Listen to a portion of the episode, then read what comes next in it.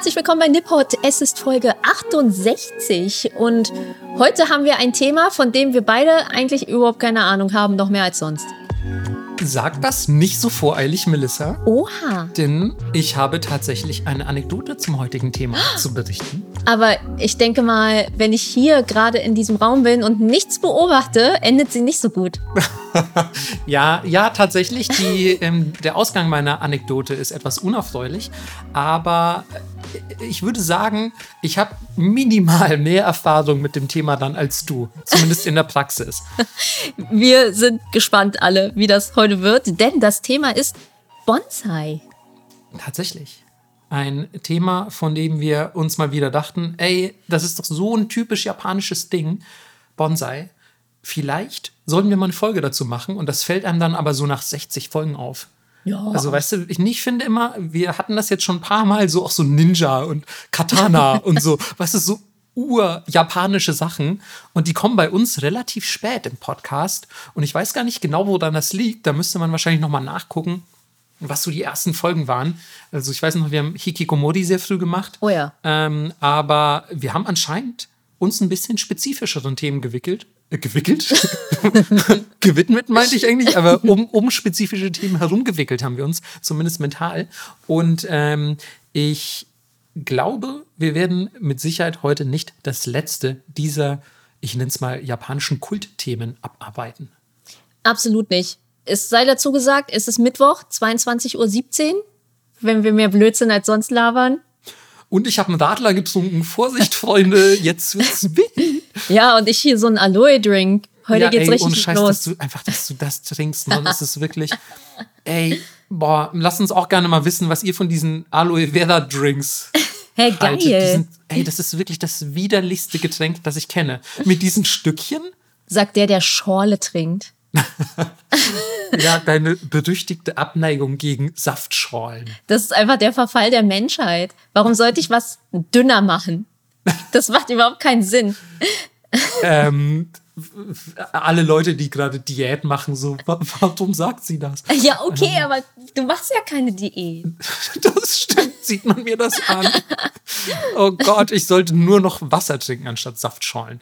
Ähm, ja, ähm, äh, long story short, ich trinke ganz gerne Saftschorlen, weil ich das ähm, Gesprudle mag und weniger süß. Und Melissa trinkt einfach so puren, dickflüssigen Saft einfach. Also man, man kann ihn eigentlich schon fast mit einem Messer in der Mitte durchschneiden. Ich komme so und drück mir einfach so eine Packung Agavendicksaft so komplett in den Mund, bin so, ah, erfrischend. Ja, so haben wir uns kennengelernt. Wer- Wisst ihr, diese junge Frau da drüben, die sich äh, ganz einsam am, am Bahngleis irgendwie eine Packung Agavendicksaft ins Eine Gesicht Palette. schiebt? Ja. Ja, genau so war das. Entsch- Entschuldigung, Ihre riesige Einkaufstasche mit 80 Packungen Agavendicksaft ist Ihnen heruntergefallen. Ich helfe Ihnen, sie wieder aufzusammeln. Und dann kam so ein Wisch mit so Kirschblüten. Ja, oh, boah, und dann wussten wir so, ey, Japan, richtig cool. Ja. Ich Ja. mu muss aber dazu sagen, weil du es gerade schon angekündigt hast, dass es ein bisschen später ist, also Mittwoch und schon nach 10 Uhr abends.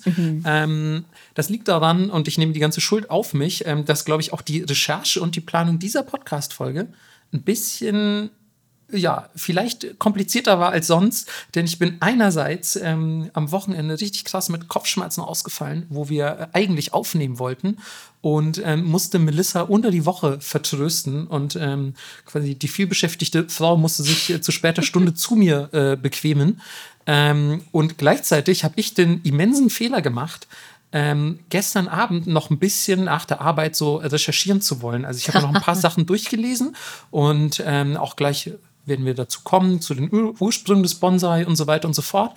Und als ich da recherchiert habe, kam mir die Idee für eine richtig krasse Kurzgeschichte. Oha. Und äh, wie das so ist, also ich äh, schreibe ja ganz gerne. Und wie das so ist, wenn einen irgendwie die Kreativität gerade mal packt, so hat man ja auch nicht alle Tage, dachte ich, naja, das schreibst du jetzt schnell auf. Das musst du jetzt noch schnell irgendwie, das musst du noch niederschreiben, bevor du den Gedanken wieder vergisst. Und dann habe ich von kurz nach 22 Uhr bis 4 Uhr morgens an dieser Kurzgeschichte Was? geschrieben. Und war heute Morgen, als ich für die Arbeit aufstehen musste, so immens verballert. Hatte die Sache, die ich noch nachrecherchieren wollte, nicht nachrecherchiert. Und habe das heute in der Mittagspause dann noch sogar gemacht. Ähm, die, Also ich hatte natürlich vorher schon alles vorbereitet, aber es gab tatsächlich noch ein paar Unklarheiten, die ich aus dem Weg räumen wollte. Ist die Geschichte fertig geworden? Nee, leider nicht. Wird sie noch fertig? Ich, hoffe doch sehr. Ja. Möchtest du sie dann auf Patreon posten? Na, auf gar keinen Fall. Ich habe noch, Nein? nie mein- ich hab noch nie meine Kurzgeschichten öffentlich gepostet. Das kann ich nicht mit meinem Gewissen vereinbaren. Hä? Soll ich sie einlesen? Oh Gott, das ist alles so peinlich schon, allein wenn ich nur drüber nachdenke. Ich finde es ja super peinlich, ne? wenn, wenn allein der Gedanke daran, dass Leute von mir geschriebene Texte lesen, ähm, die äh, tatsächliche Geschichten abbilden. Ja. Ich habe früher voll viel Blogs geschrieben und ich habe auch kein Problem damit, irgendwie Manga-Texte und so zu bearbeiten oder einen Backcover-Text für irgendein Buch zu schreiben oder sonst was. Aber die Vorstellung, dass jemand eine von mir geschriebene Kurzgeschichte liest, finde ich irgendwie ein bisschen peinlich. Hm. Ich glaube, dafür halte ich meine Geschichten für nicht gut genug. Aber das sollten doch andere Leute beurteilen. Ja, aber ich fürchte ihr Urteil. Äh. nee, Melissa hat längst alle Urteile hinter sich gelassen. Ich so, gehe nur noch völlig delusional durchs Leben. Hä, wie ich die geilste bin. Das sind alle Leute um mich rum nur NPCs, sorry.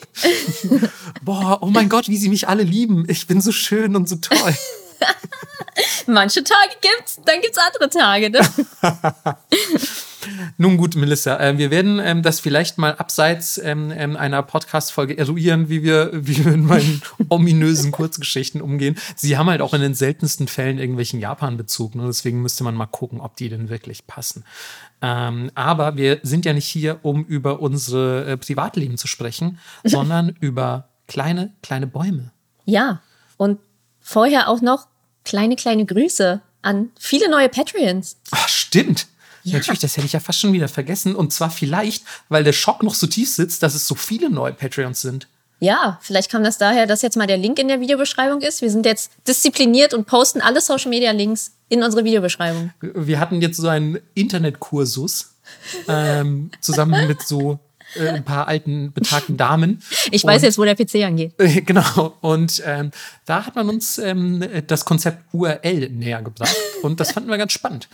ähm, ja, tatsächlich ähm, haben sich viele neue Patreons bei uns eingefunden. Unter anderem wäre da Stromausfall. So geil. Äh, toller Name. Ja, außerdem äh, Yannick. Dann, puh, ich muss überlegen, wie man es ausspricht. Murtag? Mur- Murtag? M-U-R-T-A-G-H. Könnte ein, ähm, klingt ein bisschen wie ein Fantasy-Name auf jeden Fall. Voll orkig. Orkig? Ja, wie so ein Ork. Murtag. Ich finde, ich muss da irgendwie an. Ja, ja, klar, wenn du es so sagst, aber wenn du es so betonst, klingt alles wie ein Orkname. Melissa. Geil, wie gern ich Ork wäre. Du wärst ein toller Ork, Melissa. Voll. Du bist doch fast so hoch wie, weiß ich nicht, die Knie von einem. Ja, aber mit zwei Äxten bin ich trotzdem gefährlich. Ja, das, das, das stimmt. Äh, ja, und als letztes haben wir noch Philipp. Vielen Dank. Ein äh, vergleichsweise bodenständiger Name. Vielleicht auch Ork. Vielleicht auch Ork. Ja, gut, ja, man weiß es nicht. Ähm, vielen, vielen Dank auf jeden Fall an euch. Ja. Ähm, Melissa hat gelogen, es gehen keine ähm, kleinen Grüße raus, sondern ganz große und ähm, die sind randvoll mit Dankbarkeit. So ist es. Ähm, Melissa, du weißt, was du zu tun hast, wenn wir neue Patrons haben? Ja. Ich, Ich- du, ich hörte du musst nichts, ja einleiten. Ach so, natürlich. Okay, meine Damen und Herren, willkommen an Bord der MS Nippot. Die war heute ein bisschen sassy, oder? Ja, weil du auch so sassy warst. Ach, krass, okay. Ähm, Ich hatte ja. auch kurz vor Augen, wie du in dieser Britney Spears Toxic Uniform, die sie anhat in dem Video, diese Flug- und Stewardessen-Uniform, wie du das anhast, aber auf der MS Nippot bist und die Leute einweist. Das ist interessant, dass dein, das ist interessant, dass dein, ähm, deine Vorstellung mir keine Pilotenuniform gegeben hat, sondern die von Britney Spears. Ja, ich, keine Ahnung. Okay, ähm, ja, ich lasse das jetzt einfach mal so stehen. Foto, Ähm, bitte Photoshop irgendjemand. ja, ja, bitte, genau. Ähm, das hat gerade noch gefehlt, dass die Leute da draußen auch noch Zugang zu Photoshop bekommen. So, jetzt aber kleine Bäumchen. Ähm, Ja, ich finde auch, lass uns mal über kleine Bäumchen reden. Ja. Und ähm, da hört ihr es vielleicht schon, ähm, Bonsai sind kleine Bäume. Und ich weiß, wie auch bei dem Katana oder dem Ninja oder äh, sonst was, wovon man erwarten würde, ah, das kennt doch jeder, das hat jeder schon mal gehört. Das ist doch das urjapanische Ding. Aber es kann natürlich auch sein, dass diesen Podcast Leute hören, die weder einen Bonsai gesehen haben, noch sich sonderlich viel mit Japan beschäftigen, sondern einfach zufällig hier gelandet sind. Und für die vielleicht ähm, einfach kurz mal ja, die Zusammenfassung ähm, oder die Umschreibung, dass ähm, ähm, Bonsai sehr kleine, aber trotzdem eher wie geschrumpfte Bäume. Also es sind kleine Bäume, die aber nicht aussehen wie junge Bäume, sondern teils wie sehr alte Bäume, die mhm. aber einfach klein gezüchtet werden und die werden in so Schälchen gepflanzt und ja, sehen eben aus wie Miniaturausgaben echter großer Bäume. Vielleicht habt ihr schon mal, ich glaube, in Karate Kid oder so, ist Mr. Miyagi nicht so ein ich habe Karate Kid schon, ewig nicht mehr gesehen, ne? Aber ich glaube, ähm, Mr. Miyagi hat immer so an, an so Bonsai-Bäumchen rumgeschnippelt. Hm. Also der, der alte Karate-Meister. Ähm, da habt ihr das vielleicht schon mal gesehen.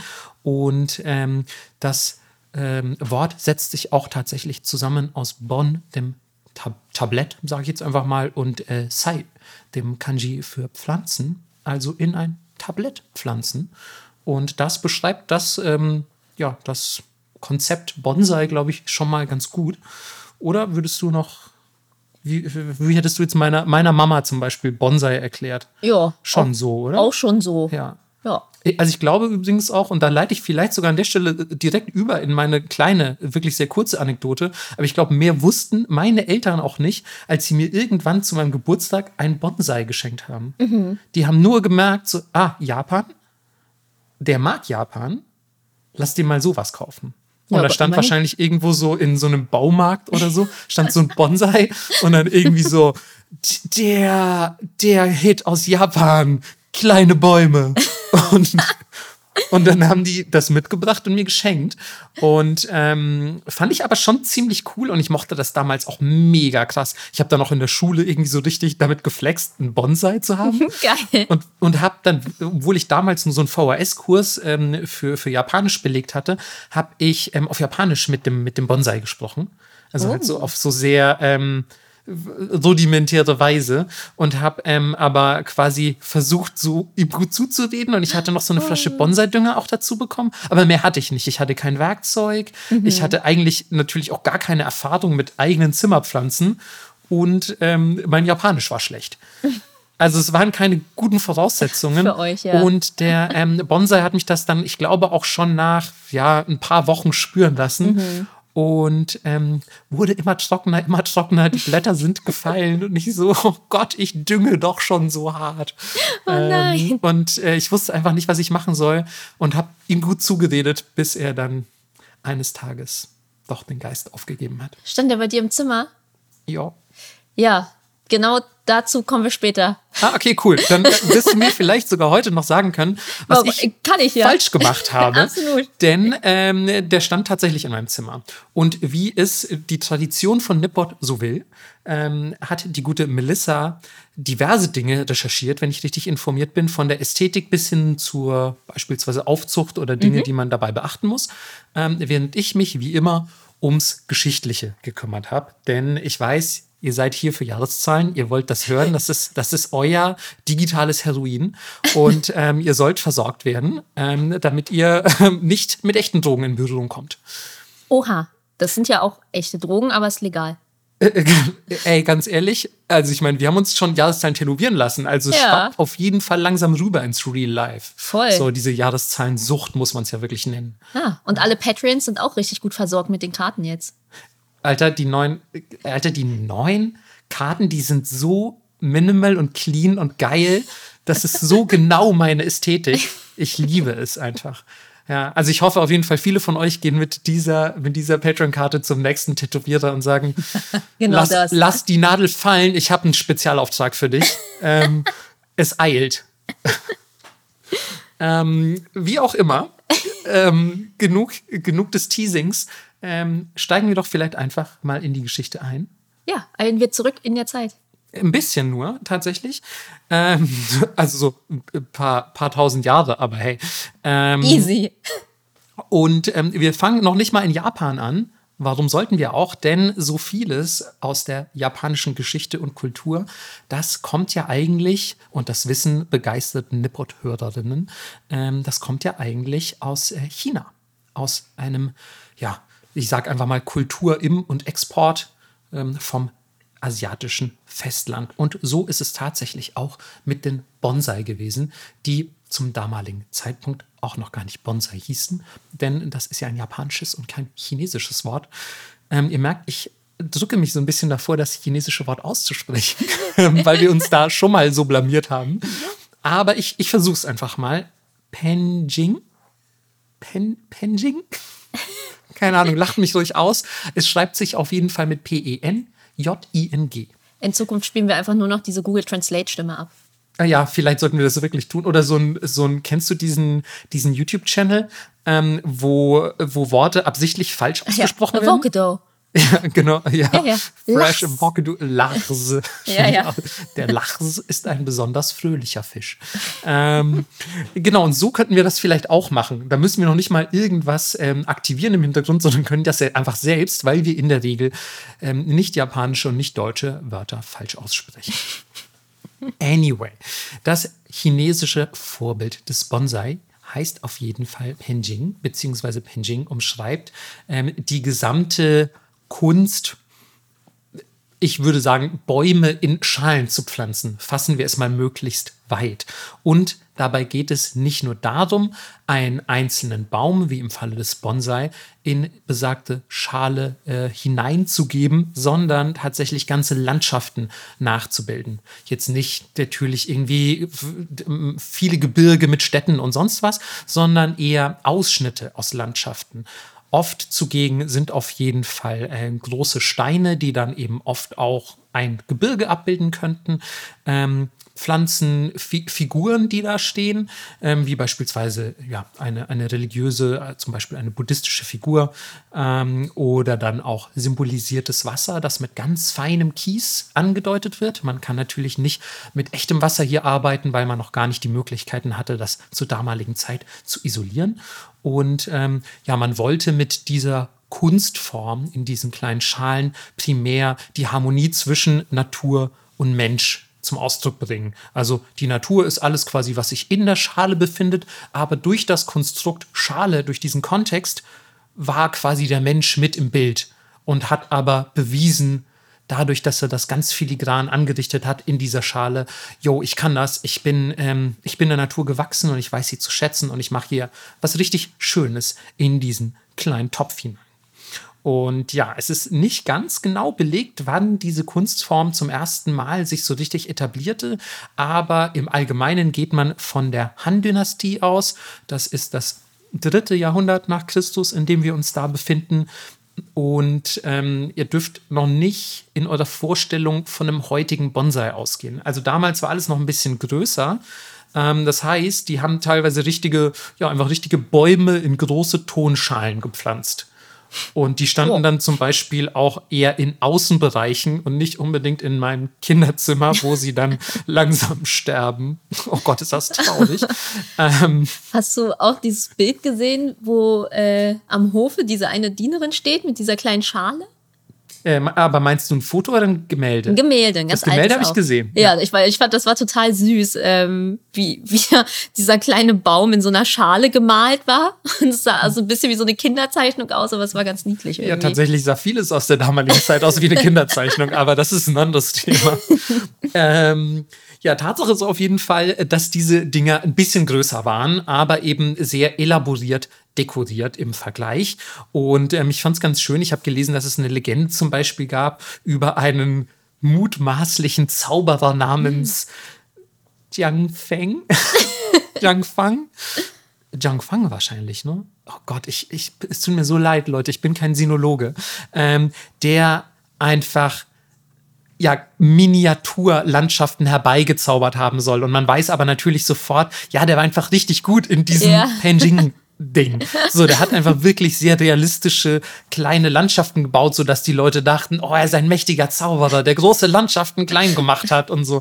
Aber ich finde es geil, dass sich solche, solche Legenden irgendwie überliefert haben. Aber ich finde es auch so geil, wie die Leute irgendwie so sind, boah, da kann jemand was richtig gut, das muss Zauberei sein. Die Frau hat meinen blöden Mann wieder gesund gemacht, obwohl ich dachte, er stirbt endlich. Hexe. Eindeutig Hexe. Sicherheitshalber verbrennen. Ja.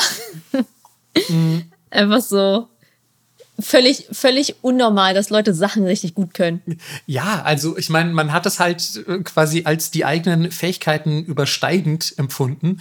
Und ähm, wenn man sich selbst vielleicht für den Allergeilsten und den Mittelpunkt der Welt hält, ja. lässt das nur einen Schluss zu. Hexe. Hexe. Und ähm, ja, damals hielt man ihn allerdings für einen Zauberer, weil er schlicht ein sehr talentierter Penjing-Künstler war.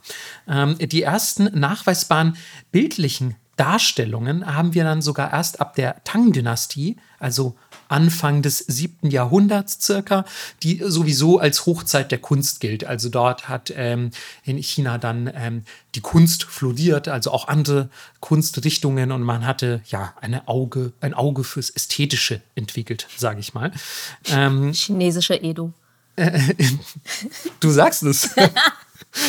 ähm, chinesische Edo.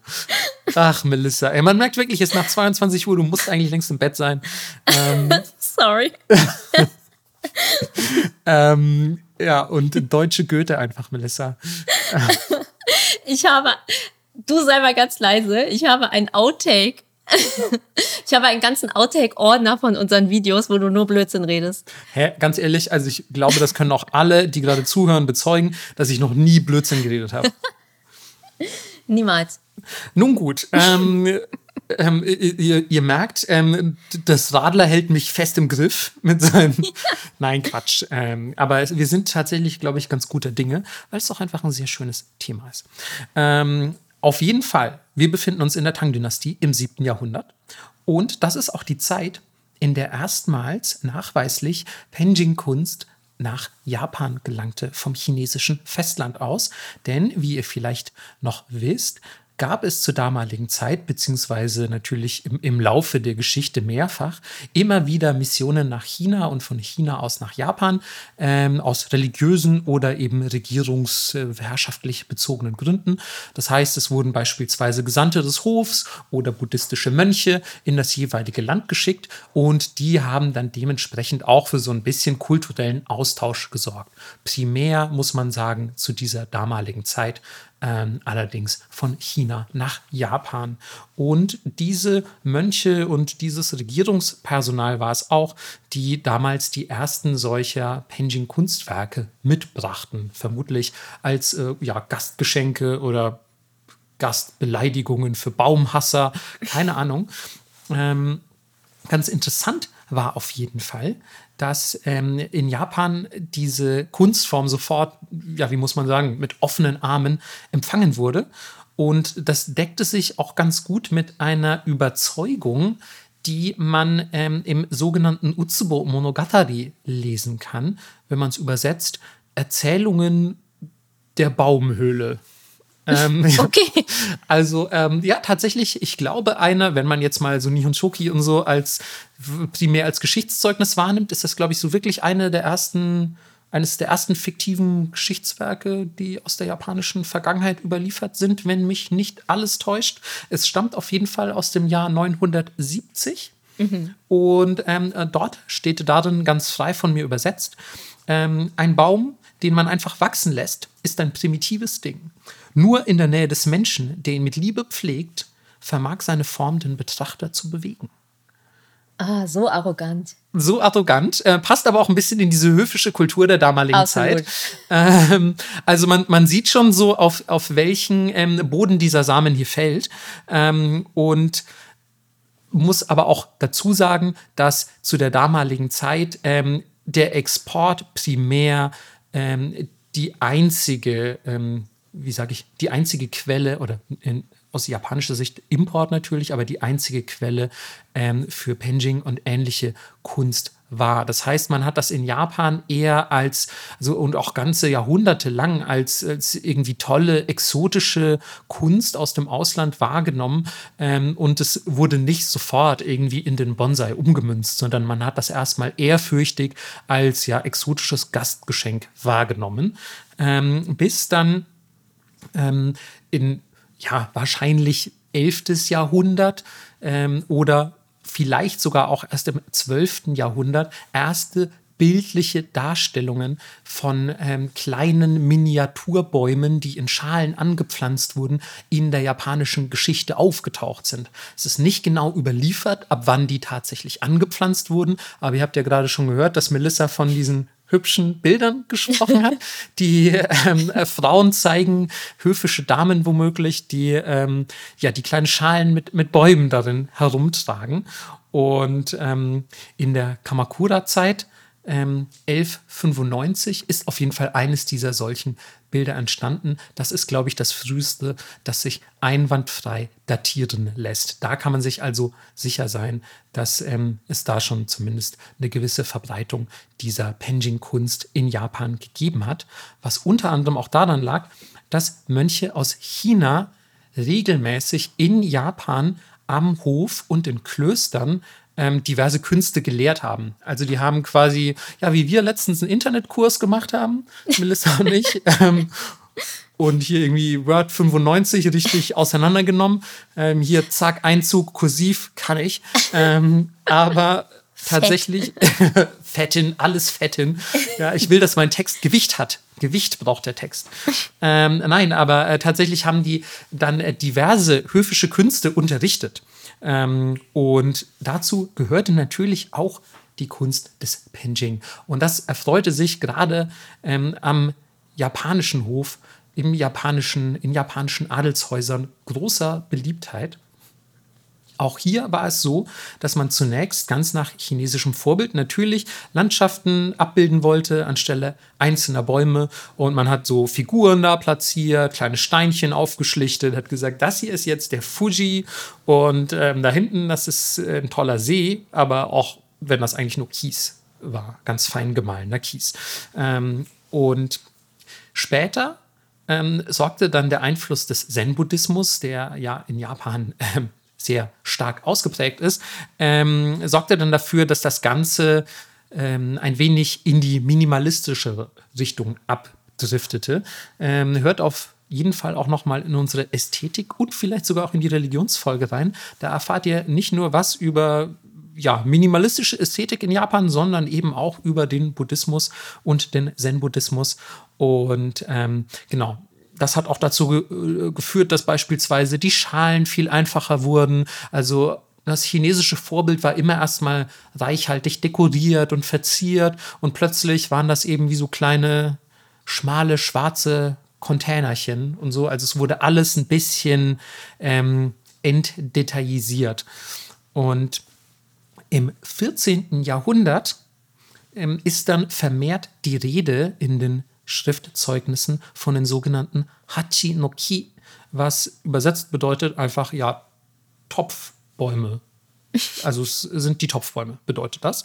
Und ähm, die sind allerdings in deutlich tieferen Töpfen damals noch angepflanzt worden, als das heute der Fall ist.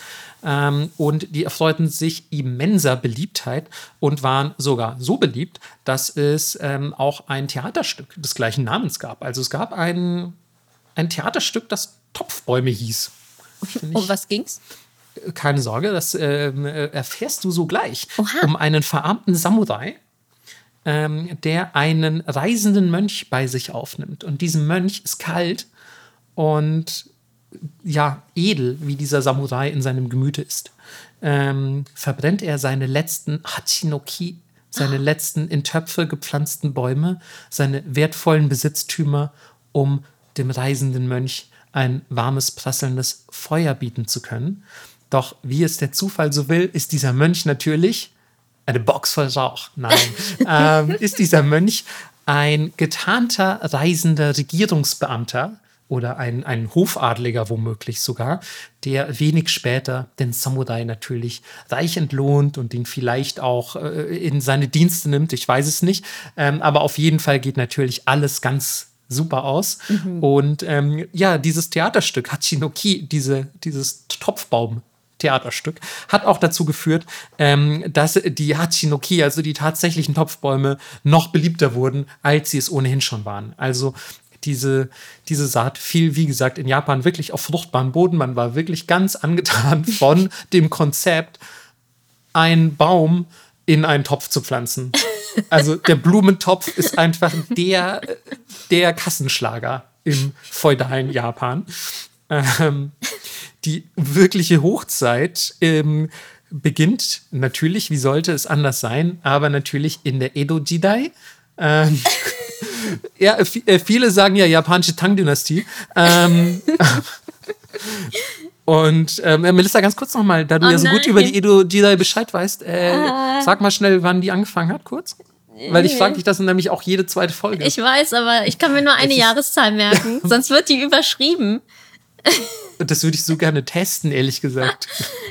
Melissa, in welchem Jahr wurdest du geboren? 1868. ähm. Nein, komm, mein Geburtstag ist wirklich das Allereinfachste auf der ganzen Welt. Okay. Ähm. Meins ist noch ein bisschen einfacher. Nee, meins ist einfacher. Wieso ist deins denn einfacher? Hä? Okay, mein Geburtsdatum ist 6789.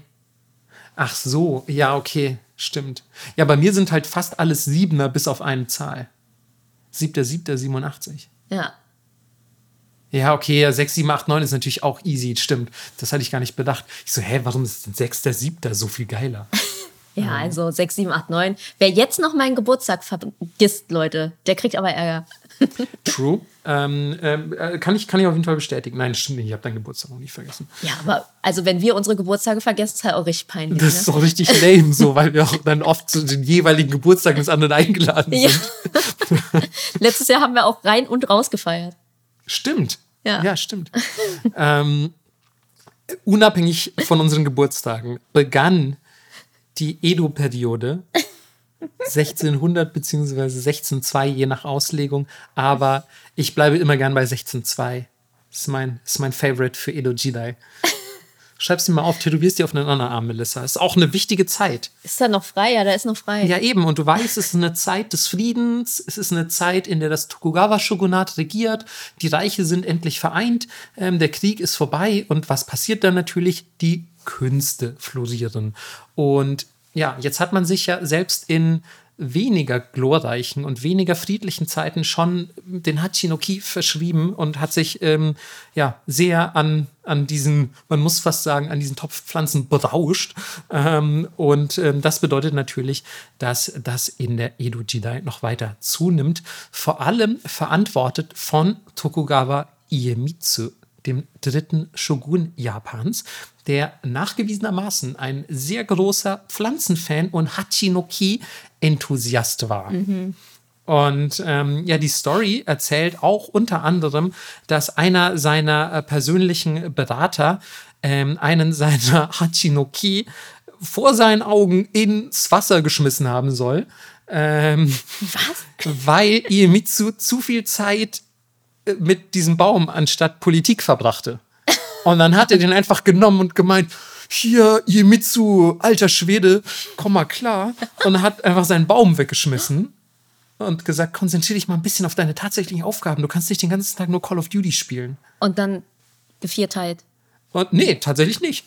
Keine, keine neue Katana-Übung gemacht, um zu gucken, wie scharf das Schwert ist? ich, also, das ist zumindest nicht überliefert. Ich uh. weiß nicht, was nachher mit diesem, äh, mit diesem Typen passiert ist, aber ähm, ich habe äh, nur diesen Ausschnitt der Anekdote, äh, Anekdote kennengelernt. Ähm, aber vielleicht hat er sie auch eingesehen und war so, ja, okay, ja, krass, Mann, ich liebe Bäume schon krass, ne? Hm, ja, okay, ich mache ein bisschen Politik, Steuererhöhung. Zack, fertig. Und direkt wieder Bäume schnippeln. Ja. Also, also ich weiß nicht, wie er drauf war, aber auf jeden Fall ist, wie gesagt, überliefert, dass ähm, Iemitsu ein sehr, sehr großer Fan der Topfbäume war.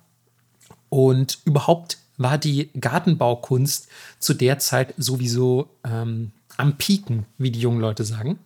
Ähm, also es gibt auch eine weitere überlieferte Geschichte eines, ähm, eines Gärtners, der einem Samurai zu Diensten war, ebenfalls aus der Edo Jidai. Ähm, und dieser, also nicht der Samurai, sondern der Gärtner, soll sich umgebracht haben, weil der Samurai ähm, gesagt hat, der Hachinoki, den du am liebsten magst, den da vorne, der, der in der blauen Schale, den finde ich irgendwie nicht so schön. Oh, the Shade. Und das hat den, und das hat den Gärtner so getroffen, dass er sich ähm, der Überlieferung zufolge wohl das Leben genommen haben soll. Also man, man sieht quasi, wo, wo die mentale Latte so hing damals bei der Gartenbaukunst. Wow. Und generell, was vielleicht ästhetische Fragen anging. Also sie schien von ja, schier unendlicher Bedeutung zu sein. Ähm, und aus dieser äh, Zeit stammt auch eine weitere ja, kuriose Tradition, sage ich mal, nämlich Iemitsus, also Tokugawa Iemitsus Hobby, ähm, Pflanzen zu sammeln, die etwas komisch waren. Die zum Beispiel mutiert waren und irgendwie seltsam geformte Äste hatten. Es gibt da tatsächlich die sogenannten Taco-Äste, also äh, übersetzt Oktopus. Äste und der hat die wohl gesammelt und ähm, es war irgendwie der heiße Scheiß und also natürlich alles, was der Shogun macht, ist natürlich auch außerhalb des Einzugskreises des Shoguns beliebt. Also wenn du siehst, dass irgendwie alle das gleiche T-Shirt tragen, denkst du dir, boah, ich will irgendwie auch dieses T-Shirt. Oder denkst dir halt, ich will es gerade nicht. Aber so die Masse tendiert dazu, sich erstmal gleichzuschalten. Und so verbreitete sich quasi von Iemitsu aus dieses Streben nach Mutationen in den Pflanzen. Und je abgefahrener die Pflanze war, desto begehrter war sie quasi. Und ähm, ich habe gelesen, dass sich da so ein richtiger Spekulationsmarkt entwickelte und die halt richtig teuer verkauft wurden auch. Also man hat richtig mit, naja, ich sag's einfach, wie es ist, mit hässlichen Pflanzen gehandelt. Aber ich meine, das ist ja jetzt auch so.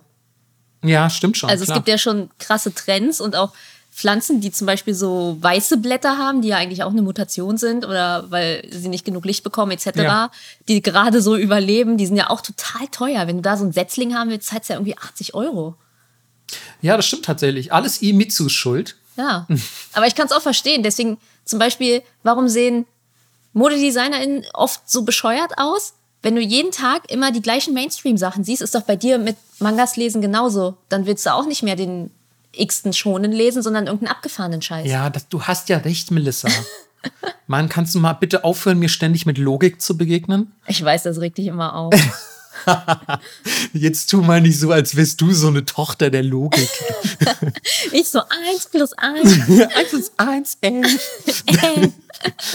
Oh Mann, ey, der gibt's ja nicht. Ähm, naja, auf jeden Fall ähm, stammt aus dieser Zeit auch einer der wertvollsten Bonsai aller Zeiten, der persönlich von Imitsu gepflegt worden sein soll. Der sogenannte Sandai Shogun no Matsu, also die Kiefer des Shoguns der dritten Generation, wenn man es übersetzt. Und ja, die stammt wohl aus dem Jahre 1610 und existiert heute noch als gesunder, lebender Baum. Man stelle es sich vor. Der Imitsu hatte wohl wirklich ein Händchen für solche Dinge. Und ähm, falls ihr die mal besichtigen wollt, müsst ihr einfach nur in den Kaiserpalast in Tokio einbrechen und, ähm, und euch die dann da anschauen. Man kann aber auch sich einfach Fotos ergoogeln, je nachdem, wie ihr so drauf seid. ähm, aber Tatsache ist auf jeden Fall, das ist, ähm, das ist ein noch immer lebender Baum, der einfach 500 Jahre alt ist. So verrückt, ne? abgefahren ist Ja. das? Ähm, und äh, was ich auch sehr interessant fand, ich habe dann so ein bisschen zu diesem Baum gegoogelt, weil ich einfach mehr über den wissen wollte und bin dabei auch auf, eine, auf so eine Whisky-Brennerei gestoßen. Die verfeuern nur Bonsai. Die, äh, die haben vor, die haben sich zum Ziel gesetzt, den zu verfeuern, um richtig geilen Whisky zu machen. Nein, Quatsch. Aber die verkaufen einen Whisky mit eben diesem Namen. Ah. Also die sind benannt nach, ich glaube, es gibt eine Reihe mit drei verschiedenen Whisky, die nach berühmten Bonsai benannt sind. Und einer ist eben dieser Sandai Shogun no Matsu. Und ähm, eine Flasche kostet 12.500 Euro. Wow. Das ist ganz schön pricey. Aber ist das Geschmacksprofil quasi immer dem Baum nachempfunden? Also wenn es eine Oh, Kiefer ich, ist, dann. bin ich tatsächlich überfragt. Ähm, Okay. aber ich fand einfach crazy, dass die Flasche so viel kostet. ja, absolut. Und ähm, aber auf jeden Fall auch alles sehr blumig und schwurbelig formuliert, natürlich Mhm. so prestigeträchtig, dass das ja diesen äh, tollen Bonsai nachempfunden sei und so. Und ähm, Auch schon wo- 500 Jahre lagert. Wobei, und das werdet ihr auch übrigens sehen, wenn ihr Bilder davon googelt, der sieht schon eher Hachinoki-mäßig aus. Also er sieht nicht unbedingt aus, der ist ja auch von 1610, der sieht nicht aus wie ein Bonsai von heute. Der sieht eben aus wie ein Baum, der in einem etwas tieferen Topf steht. Und apropos Töpfe. In Japan wurden tatsächlich immer noch die meisten Töpfe, die für diese Kunstform zur Zeit der Edo-Jidai ähm, verwendet wurden, ähm, wurden immer noch aus, ähm, aus China importiert.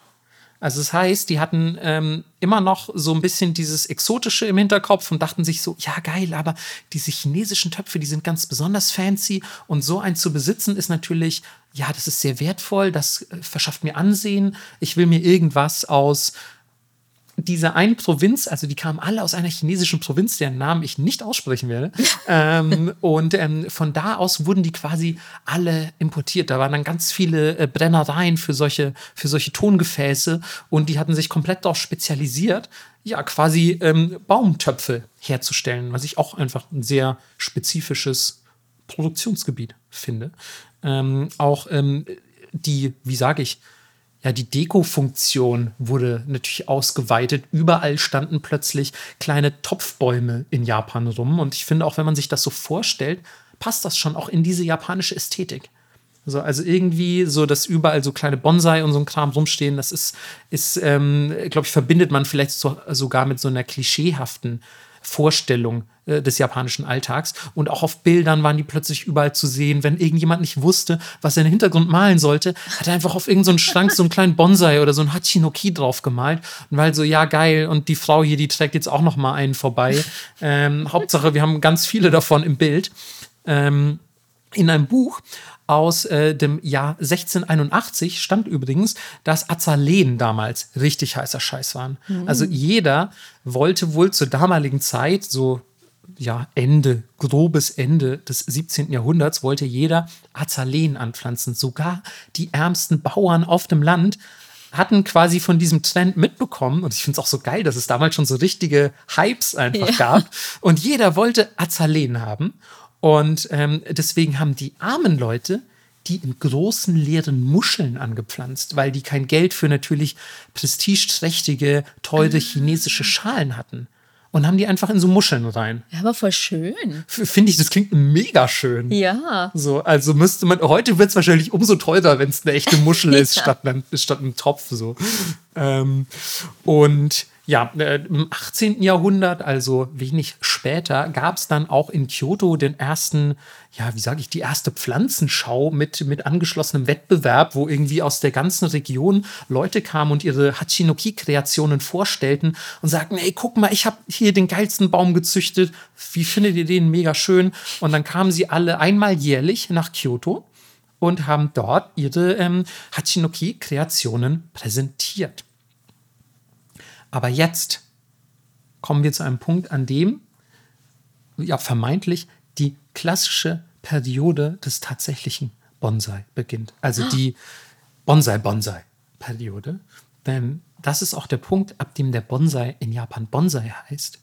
Ähm, und ja, die, die Entstehungsgeschichte dieses Namens ist eigentlich ganz lustig, beziehungsweise ähm, der Kontext. Denn in Itami, in der Kansai-Region, treffen sich Anfang des 19. Jahrhunderts äh, diverse Gelehrte chinesischer Künste, um über die Penjing-Kunst zu beraten, über Hachinoki zu reden und sagen so, ja, China schon geil, Japan auch geil, Bäume in Töpfen noch geiler. So, und äh, ich weiß es ehrlich gesagt nicht, wie die äh, Diskussion damals abliefen, aber so in etwa stelle ich es mir vor. Und ähm, lasst uns aber ein bisschen abgrenzen. Wir wollen schon so unser eigenes japanisches Ding jetzt machen. Wir brauchen hier mal einen richtigen Namen für. Und dann gab es eine Unterart von Penjing, die hieß Pensai. Also Z-A-I. Ich weiß nicht. Ich weiß doch nichts über China, oh Gott. Pen, Pensai. Ich spreche jetzt einfach Pensai aus. Und ähm, was haben die natürlich gesagt? Naja, lass uns das doch einfach transkribieren ins, ins Japanische und lass uns Bonsai draus machen mit den Kanji für Tablett und Pflanzen. Mhm. Und ab da haben die in einem Rat chinesischer Kunstgelehrter entschlossen, dass der Bonsai Bonsai heißt. Einfach so, das war so eine Gruppenentscheidung. Fand ich irgendwie, finde ich irgendwie ganz spannend. Ja. Ähm, ein bisschen trauriger wiederum ist es, dass dieser Name sich erstmal überhaupt nicht durchgesetzt hat. Und naja, keine Ahnung, es hat ja auch niemand mitbekommen. So, ne? Es gab halt, die haben das nicht live gestreamt. ähm, und niemand hatte zum Beispiel in Tokio davon Ahnung, dass da in Itami irgendwelche Typen beschlossen haben, dass Hachinoki jetzt Bonsai heißen und was sie da sonst noch beschlossen haben mögen, ähm, hat natürlich auch ein bisschen gebraucht, bis es ähm, durchgesickert ist. Und ähm, dabei geholfen hat natürlich ganz klar Literatur. 1829 erschien nämlich dann auch die erste Literatur, die wirklich auch von Bonsai als Bonsai gesprochen hat. Und ähm, das war das sogenannte Somoku Kinyoshu, ähm, eine bunte Sammlung von Pflanzen und Bäumen, wenn man es übersetzt. Süß. Finde ich, finde ich eigentlich ganz, ganz süßer, süßer Titel. Und ähm, dort wurde irgendwie ähm, der Kiefern, der klassische Kiefern-Bonsai, also viele Bonsai sind, sind ähm, der japanischen Kiefer gewidmet. Und ähm, dort wird alles rund um diesen Kiefern-Bonsai erklärt und zum ersten Mal schriftlich festgehalten, bis dann vier Jahre später, 1833, da kommen die Jahreszahlen heute. Und du merkst, welchem Datum wir uns nähern. Ne? Ja, ja. Ähm, ähm, kommt dann die Bonsai-Bibel Kinsei Jufu auf den Markt. Äh, da steht alles drin. Da steht alles drin, was du über Bonsai wissen musst. Ja? Äh, Bis hin zu den Werkzeugen, bis zu den Töpfen, die du verwenden musst, wie du das Ding anpflanzt. Das ist quasi, Wow. das ist das Must-Read für die damalige Bonsai-Generation. kein, kein Bonsai-Gatekeeping. Scheint, scheint so gewesen zu sein. Ähm, wobei man dazu sagen musste, naja, wer konnte lesen, ne? Ja. ähm, keine Ahnung, wie äh, die, die Rate damals innerhalb der japanischen Gesellschaft war. Aber ich könnte mir vorstellen, dass auf dem Land niemand irgendwie Bonsai-Bibeln gelesen hat. Ähm, 1867, oh, wir sind so close, wir sind so close, Leute, ähm, führt Japan auf der Pariser Weltausstellung erstmals einem westlichen Publikum einen echten Bonsai vor. Also die haben das da mitgebracht als einen kulturellen Export. Und ähm, die Leute waren wohl auch sehr angetan und sehr ehrfürchtig, so von wegen so, oh, was, guck doch, hier diese Japaner, filigran, ein, ein Händchen fürs Ästhetische und so. Man kann sich vorstellen, die ähm, französischen Herren mit gezwirbelten Schnurrbärten, die das durch Monokel begutachten. Von ihrem Zeppelin. die, genau, die mit dem Zeppelin am Bonsai hängen bleiben. Ähm, und jetzt kommt's, Leute. 1868. Mm, ja, da ist es, da ist es. Die Meiji-Restauration. Jetzt geht's richtig los, Leute. Ähm, nein, Quatsch. Aber äh, also es gibt trotzdem ein paar lustige Fakten rund um die Meiji-Restauration in Bezug auf äh, den Bonsai. Denn der Meiji-Kaiser war überliefertermaßen sehr großer Fan des Mediums Bonsai. Und ich finde das erstmal schon ganz schön zu hören, weil wir haben ja in vergangenen Folgen mitbekommen, alles zur damaligen Zeit war irgendwie so ein bisschen, oder, oder sagen wir so, alles war nach der Meiji-Restauration erstmal auf Eis gelegt, wenn es eine zu starke Anbindung an die traditionelle japanische Kultur hatte. Geisha langweilig, wir wollen lieber irgendwie äh, amerikanische Kultur, wir wollen, ähm, wir wollen uns dem Westen öffnen und das, das hochhalten. Ähm, aber nein, nicht der Bonsai. Der Bonsai war dem, ähm, dem Kaiser wohl heilig und ähm, die werden überall dann im frisch nach Tokio verlegten Kaiserpalast aufgestellt, also innerhalb und außerhalb. Also es ist alles voll mit, ähm, mit Hachinoki, mit, mit äh, großen Bäumen in, in äh, Töpfen. Und angeblich, ich habe äh, das tatsächlich nicht genau belegt, aber angeblich sage ich bewusst, ähm, zwingt der Meiji-Kaiser dann noch indirekt seine Untergebenen und Bediensteten, sich selbst einen Bonsai zuzulegen, ähm, weil er quasi sagt, ja, ich behandle halt die Leute, die sich auch für meine Kunst interessieren und die Bonsai-Kunst und wer so einen Bonsai hat, der steht bei mir einfach höher in der Wertung und der kriegt dann die Beförderung halt vielleicht zuerst. Und klar, So wenn du geil. dann halt performen willst in deiner Karriere, holst du dir halt einen Bonsai und dann, äh, ja, stand da irgendwie so näher und selbst die Leute, die Bonsais überhaupt nicht mochten, hatten plötzlich Bonsais zu Hause. Ey, was das für eine Zeit war. Stell dir einfach vor, der hätte was anderes geil gefunden. Ja. Keine Ahnung. Oder jetzt so, ja, der Kaiser mag richtig gerne Popcornmaschinen, deswegen lassen wir jetzt überall im Palast Popcornmaschinen aufstellen. Und ähm, ja, wer, wer nur süßes Popcorn will, der ist halt nicht so hoch in der Kunst. Ist aber so geil, wirklich. Ne? Ja. Also, so wie du hast klein, äh, keinen kleinen Baum zu Hause. Ja, du bist entlassen, sorry. Ja. Also wer sich nicht um kleine Bäume kümmern kann, kann sich auch nicht um mich kümmern. Oh, oh, wow. Ja. Kümmere dich doch mal um meinen kleinen Ast. ähm, äh, ein echter Schenkelklopfer. ähm, nun gut, aber zur äh, Meiji-Zeit werden tatsächlich auch die, ähm, die Techniken, mit denen Bonsai gezüchtet werden, etwas elaborierter. Ähm, also man ähm, entwickelt dann zum Beispiel Techniken wie ähm, ja, die Arbeit mit feuchten Handfasern, die dann irgendwie um Äste und Stämme gewickelt werden und ähm, äh, ganz äh, unter großem Kraftaufwand gezogen. Das soll extrem anstrengend gewesen sein, um den Bonsai so ein bisschen zu formen und Trotz dieser Mühen sollen die Ergebnisse dann nur so mittelgeil gewesen sein. Ähm, aber ja, man versucht es wohl jetzt langsam irgendwie noch einen maßgeblicheren Einfluss auf die Form des Baums zu nehmen. Ähm, der Handel mit Bonsai florierte. Ähm, es wurden erstmals diese, ja, diese Oktopusäste, die ich vorhin erwähnte, diese knorrigen, ja, ja, geschwungen geformten Äste wurden massenproduziert und gezüchtet, ähm, vor allem für ausländische Händler, weil, ähm, weil im Ausland wohl die Oktopusarme besonders beliebt waren und man sich gesagt hat, oh, das sieht ja urig und knorrig aus oder was auch immer.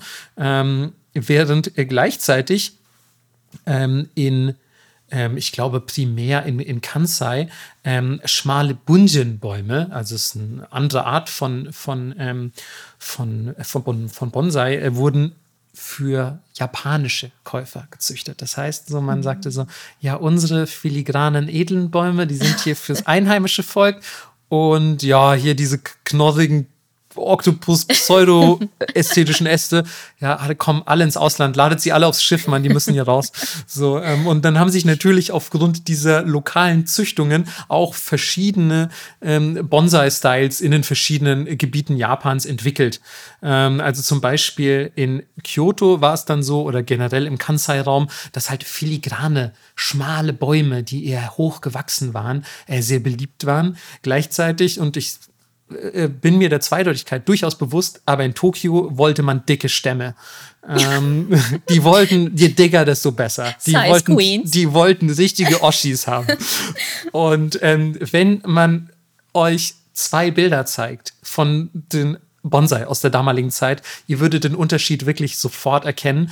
Und ähm, ich lehne mich mal ein bisschen aus dem Fenster und sage, Vorsicht, Nippot Bingo Alarm. Wir könnten diese beiden Bilder auf Twitter posten. Ja, ich sag's, wie es ist. Ähm, dann könnt ihr euch den Unterschied live anschauen. Live, wenn wir es dann halt posten, ohne ihn googeln zu müssen. Und ähm, gleichzeitig, während Bonsai massiv exportiert wurden plötzlich, hat man aber immer noch aus China extrem viele von diesen chinesischen Töpfen importiert. Das hat bis dato nicht nachgelassen und ähm, ja, also ist wohl einfach ähm, dem prestigeträchtigen ähm, Ruf dieser chinesischen Töpfe geschuldet. Gleichzeitig nahmen auch ähm, Japans Teilnahmen an internationalen Ausstellungen zu. Das heißt, man hat immer mehr westlichem Publikum äh, gezeigt, natürlich jetzt auch, wo das Land geöffnet war, ähm, Ausländer nach Japan reisen konnten und auch natürlich Japaner vermehrt ins Ausland reisten, ähm, hat man ihnen gezeigt, so, ey, guck mal, wir haben da eine ganz tolle Kunstform in Japan, ist doch egal, ob die aus China kommt, aber guck doch mal, wie gut wir das machen. Ähm, diese schönen kleinen Bäume, findet ihr nicht geil? Und die Leute so, ja, hä, finden wir mega geil, voll geil, her damit. So, und ähm, das hat den Export weiter angekurbelt. Traurigerweise ähm, hat, hatten diese, ja, diese Ausstellungen und diese Export-Spikes zur Folge, ähm, dass sich ganz viele Ausländer, die überhaupt keine Ahnung von Bonsai hatten, ein bisschen wie ich in meinem Kinderzimmer, ähm, mit, diesen, mit diesen Bonsai auseinandergesetzt haben und fast alle davon gestorben sind. Einfach. Ja. Das heißt, die haben einfach, das waren wirklich, die haben Schiffe toter Bäume ausgeliefert im äh, Prinzip. Das waren so Dead Tree Shipping, so oh, statt Dead Man Walking. Also es waren wirklich, die waren, die hatten ihr Todesurteil unterschrieben, sobald sie auf dieses Schiff geladen wurden. Und ähm, das fand ich ein bisschen traurig, aber ich war dann auch wenigstens mit meinem eigenen Bonsai-Versagen nicht alleine. Ähm, und Ende des 19. Jahrhunderts kommen dann auch vermehrt noch reine Bilderbücher zu Bonsai auf den Markt, indem man sich einfach die Schönheit der Bonsai angucken kann. Da geht es gar nicht mehr um die Aufzucht, sondern es geht wirklich um, man kann sagen, Bildbände zu schönen Bäumen. Ähm, von 1906 bis 1913 wird das weltweit erste Bonsai-Magazin monatlich veröffentlicht. Ähm, und ja, man kann einfach sagen, dass es sich gerade in dieser Zeit wirklich weltweit als, ähm, als Kunstform, als angesehene Kunstform etablierte. Vor allem ähm, in Japan war es dann so, dass ähm, die Bonsai selbst nur noch auf sehr auf, ausgewählte Plätze äh, gestellt wurden, muss man sagen. Primär zum Beispiel in Räumen, in denen Teezeremonien abgehalten wurden oder natürlich auch in den sogenannten äh, Tokonoma. Ähm, die habt ihr bestimmt schon mal gesehen, wenn ihr das Bild eines japanischen Hauses gesehen habt. Das sind diese Nischen, wo dann mal eine Schriftrolle hängt, so, so eine ja, eine Nische im Wohnzimmer beispielsweise oder in einem Empfangsraum so. Und da stehen dann oft so Kunstobjekte. Und da standen dann plötzlich in japanischen Häusern überall Bonsai. Oder weil das eine- irgendwie so. Eine Hatsune Miku-Figur. Oder eine Hatsune Miku-Figur. Die, die dann aber auch schon wieder, dann ist es ja fast eher ähm, ähm, Penjing, muss man sagen. Weil das bildet ja schon dann wieder eine Landschaft ab mit so einer Figur. Das ist Ähm, und, ähm, und naja, auf jeden Fall ähm, ähm, war das dann quasi so der letzte Schrei in deinem Tokonoma, ähm, ein, ein Bonsai stehen zu haben, wenn du. Ey, weißt du was? Wollen wir auch von so einem Tokonoma Bonsai auch ein Bild auf Twitter posten? Ich, ey, ich, ey, ganz ehrlich, ich lehne mich einfach mal ein bisschen aus dem Fenster und sage, wir machen das, Mann. Wir Oha. posten einfach, wir posten zwei Tweets. Was soll das? ähm, Kostet ja nichts. und also wir zahlen natürlich für die Tweets, Mann, aber das machen wir gern für euch. ähm, und äh, zusammen mit, mit so wirklich hochgeschätzten Kunstobjekten, wie jetzt zum Beispiel irgendeiner klassischen japanischen Töpferei, Kalligraphie oder einer Buddha-Statue oder irgendwelchen anderen religiösen Objekten, standen da diese Bonsai und hatten es quasi geschafft, in den Olymp japanischer Kunst aufzusteigen. 1921 ähm, wurde ein weiteres Bonsai-Magazin namens Bonsai gegründet. Wow. Und jetzt kommt's aber, von dem wurden insgesamt 518 Ausgaben veröffentlicht während seiner Laufzeit. Das ist schon eine stolze Zahl für ein Bonsai-Magazin Ja. von 1921, finde ich. Also da sieht man mal so ein bisschen, was für ein heißer Scheiß das damals war. Aber läuft das noch? Nee, nein, mittlerweile leider nicht mehr.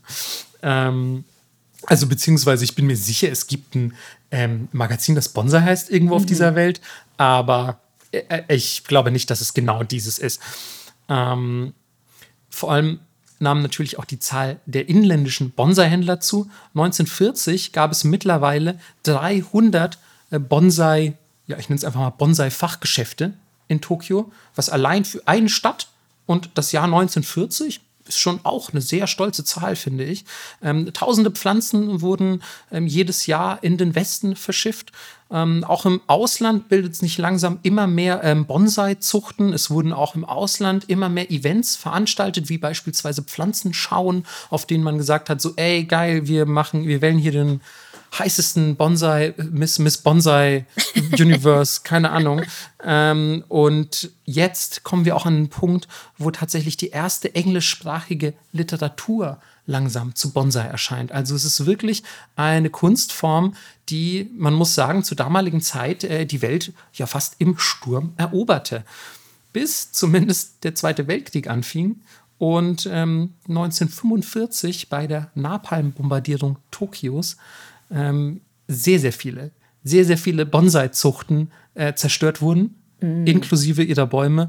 Auch ähm, viele sehr kostbare Bäume, die wohl ähm, dem Kaiserpalast zuzuordnen waren, sind vernichtet worden während dieser Napalm-Angriffe und alles ist wohl in einem Flammenmeer versunken. Das hat dem Ganzen einen ziemlichen Einbruch gegeben, denn ähm, viele der damaligen Bonsai-Züchter und Händler haben nach dem Krieg andere Dinge getan, sondern haben sich nicht mehr der, der Bonsai-Zucht gewidmet, haben gesagt so, ey, mein Lebenswerk wurde hier gerade vernichtet. Ja. Sorry, Leute, ich glaube, ich bin raus. Dann allerdings während der Besatzung hatten viele ähm, dieser Bonsai-Züchter zum Beispiel Kurse gegeben für japanische Besatzungssoldaten und ihre Familien, die dann natürlich ganz heiß drauf waren, irgendwas von dieser exotischen Kultur in sich aufzunehmen und zu sagen, oh, guck mal, Ikebana und Origami und Bonsai und guck mal, jetzt lernen wir hier das alles. Und dann haben die so richtig wie so Touris, hat man Kurse belegt und die haben denen dann auch beigebracht, wie man ein, ja, zum Beispiel ein Bonsai stutzt, wie man einen Bonsai pflanzt und so weiter und so fort. Ähm, Im Prinzip ist dann auch alles nach dem Zweiten Weltkrieg in der Geschichte des Bonsai nur noch ein ja, steter Weg nach oben. Also alles hat wirklich zugenommen, der Export in alle möglichen Länder, mittlerweile auch wirklich gab es kaum noch ein Land, in dem keine Bonsai gefühlt exportiert wurden. Ähm, es gab immer mehr Literatur, ähm, es gab plötzlich westliche Experten für den Bonsai. Ähm, und ja, jeder wollte irgendwie ein Stück vom kleinen Baum abhaben. Wobei man dazu sagen muss, dass bis heute, also bis ins Jahr 2023, die weltweit gefeiertsten und auch hochwertigsten Bonsai-Bäume ähm, in Japan zu finden sind. Also man hat Japan die Krone tatsächlich nie entrissen. Manchmal ist das ja so, dass du irgendwas ja. exportierst und dann ist es da, wo du es hin exportiert hast, plötzlich viel geiler. Aber beim Bonsai war das nicht so. Bis heute findet man die geilsten ähm, Bonsai in Japan. Und was ich ganz besonders schön finde, dass 1980 die World Bonsai Convention zum ersten Mal stattfand. Geil. Und wenig später die W BFF gegründet wurde. Weißt du zufällig, wofür das steht? Hast du es in deiner Recherche gelesen? Nee. Es ist die World Bonsai Friendship Federation. Oh. Und ich fand das so niedlich. Süß. Alter, sie sind wirklich, stell mir vor, die sind alles so richtig süße Leute, die einfach Bäume richtig lieb haben. Ja. Und auch Freunde sein wollen. Und die pflanzen dann so, und so, oh, ich fahr zu World Bonsai Convention und da treffe ich meine Friendship Friends der, der Superliga der Freundschaft. Und, und das wird alles voll süß.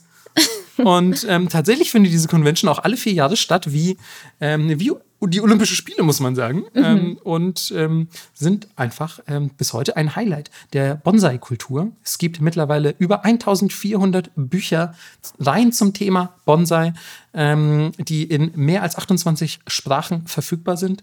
Es gibt mehr als 1500 Gruppierungen und Clubs weltweit, die sich ähm, ja, dem Bonsai verschrieben haben und ähm, in etwa, so schätzt man, 5 Millionen Menschen, die die Bonsai-Zucht oder das Bonsai-Pflanzen als Hobby betreiben weltweit.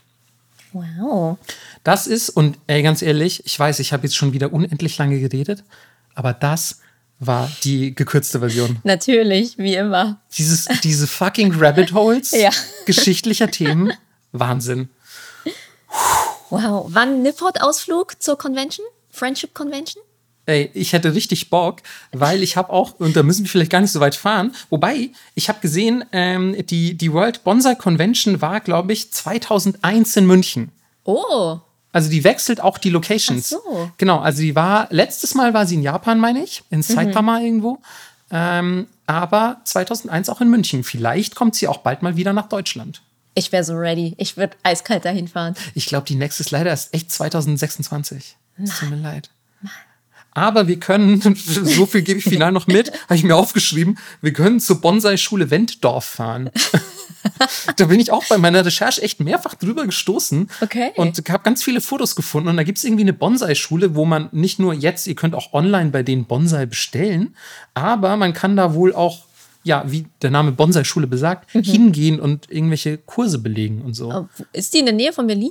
Nee, tatsächlich nicht. Das ist bei Magdeburg. Naja. Aber es ist immer in Deutschland. Ja. So, und ich finde es interessant, dass es bei uns auch hier wirklich so eine Bonsai-Schule und so gibt. Crazy. Ja, das war ein äh, wilder Ritt durch die Baumsachen hier. Voll, oder? Also man denkt so, Bäume, was kann man schon zu Bäumen großartig sagen? Ja, aber war ja irgendwie abzusehen. Also man kennt das ja aus Japan, dass sie irgendwas ganz Profanes haben und auf einmal denken so, ja, okay, wir machen es jetzt maximal kompliziert. Und dann wird es richtig geil. Das stimmt eigentlich, ja. In Japan, wenn du es nicht kompliziert machen kannst, dann wird es auch nicht angefangen. ja, dann lohnt sich auch nicht. Dann hat das, dann hat das nicht genug Seele, mit der so man arbeiten es. kann. Also ja, ähm, dann kommen wir jetzt dazu, wie kompliziert es wirklich ist. Und ich kann euch sagen, das ist auch nur, ja, es ist nicht mal der Tellerrand. Es ist die, die oberste Spitze vom Eisberg. Das glaube ich dir sofort, weil ich habe natürlich in meiner Recherche auch immer wieder deine Themen geschriffen. Ja. Und ich habe so, ich habe nur wirklich kurz immer so ein paar Worte gelesen. Ich habe auch einmal kurz Melissas Notizen überflogen und ich war so, ich habe überhaupt keine Ahnung, wovon ihr geredet. Ich habe wirklich nicht den geringsten Schimmer. Was zum Teufel? Das ist wirklich Wissenschaft. Ja. Äh, ja, wir legen erstmal mit der Ästhetik los. Und ihr habt vorhin schon gehört, das ist super stark geprägt von diesem ganzen Wabi-Sabi-Gedanken. Ähm, hier Schlichtheit, dies, das. Also hört da nochmal rein.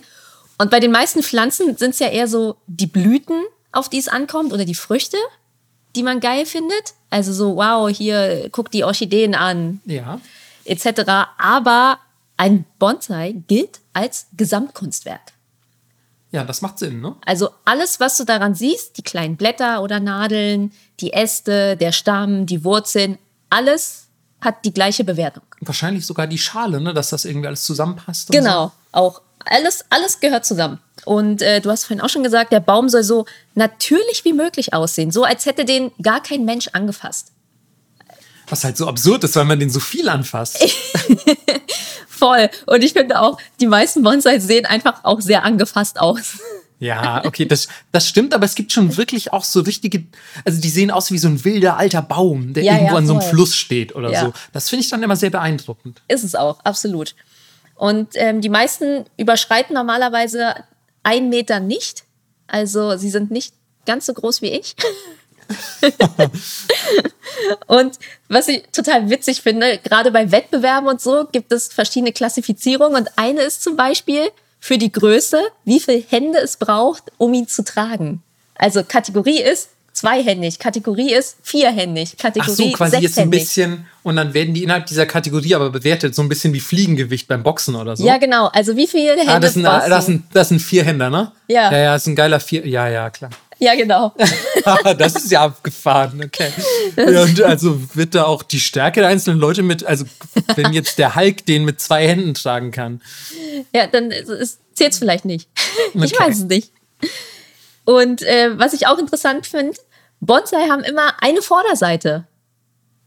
Na, eine Vorderseite? Ja, es gibt immer eine Seite, wo äh, der Gärtner oder die Gärtnerin sagt, so, das ist vorne. Also halt auch ein bisschen die Schokoladenseite, könnte man vielleicht sogar genau. sagen. Und von dieser Seite sollten sie auch immer betrachtet werden. Okay, die Schokoladenseite. Genau. Und ähm, theoretisch kann man auch ein bisschen in die Hocke gehen und von schräg unten nach oben gucken, weil so würdest du ja einen Baum auch angucken. Das ist clever, aber auch krass, wenn man das mit einplanen muss. Ja, aber da, ähm, ja, scheiden sich so ein bisschen die Geister, weil manche sagen auch, nein, es muss genau auf die Höhe des Betrachters sein, äh, auf der Höhe des Betrachters, aber Boah, meinst du, das gibt so richtig toxische Leute in der Bonsai-Community? da kommen wir jetzt zu. Ah, scheiße. Okay, ich noch so schön mit dem World Bonsai Friendship Federation Dings und so. Ja, also, ähm, ich möchte gleich dazu einen Satz vorlesen, und zwar, wie ein Bonsai in einer Kunstgalerie zu zeigen ist. Okay. In der richtigen Höhe, isoliert vor einem schlichten Hintergrund, ohne überflüssige Etiketten und vulgäre kleine Accessoires. Ui, diese kleine, also, hat so eine Mikrofiguren. Ja. Okay, alles klar. Das fand ich sehr witzig, weil kurz danach bin ich auf eine Unterart gestoßen, und zwar die Mann-Bonsai oder die Man-Bonsai. Hast du das? Nein, ich habe keine Ahnung, wovon du redest. Aber bitte sag mir, dass es die vulgären Bonsai sind. Absolut. wow. Der Erfinder heißt Paradise Yamamoto. Okay, okay, alles klar. Klingt vielversprechend. Ja, ich glaube, es ist der Künstlername, damit die Bonsai-Mafia ihn nicht tötet. Die Bonsai-Mafia.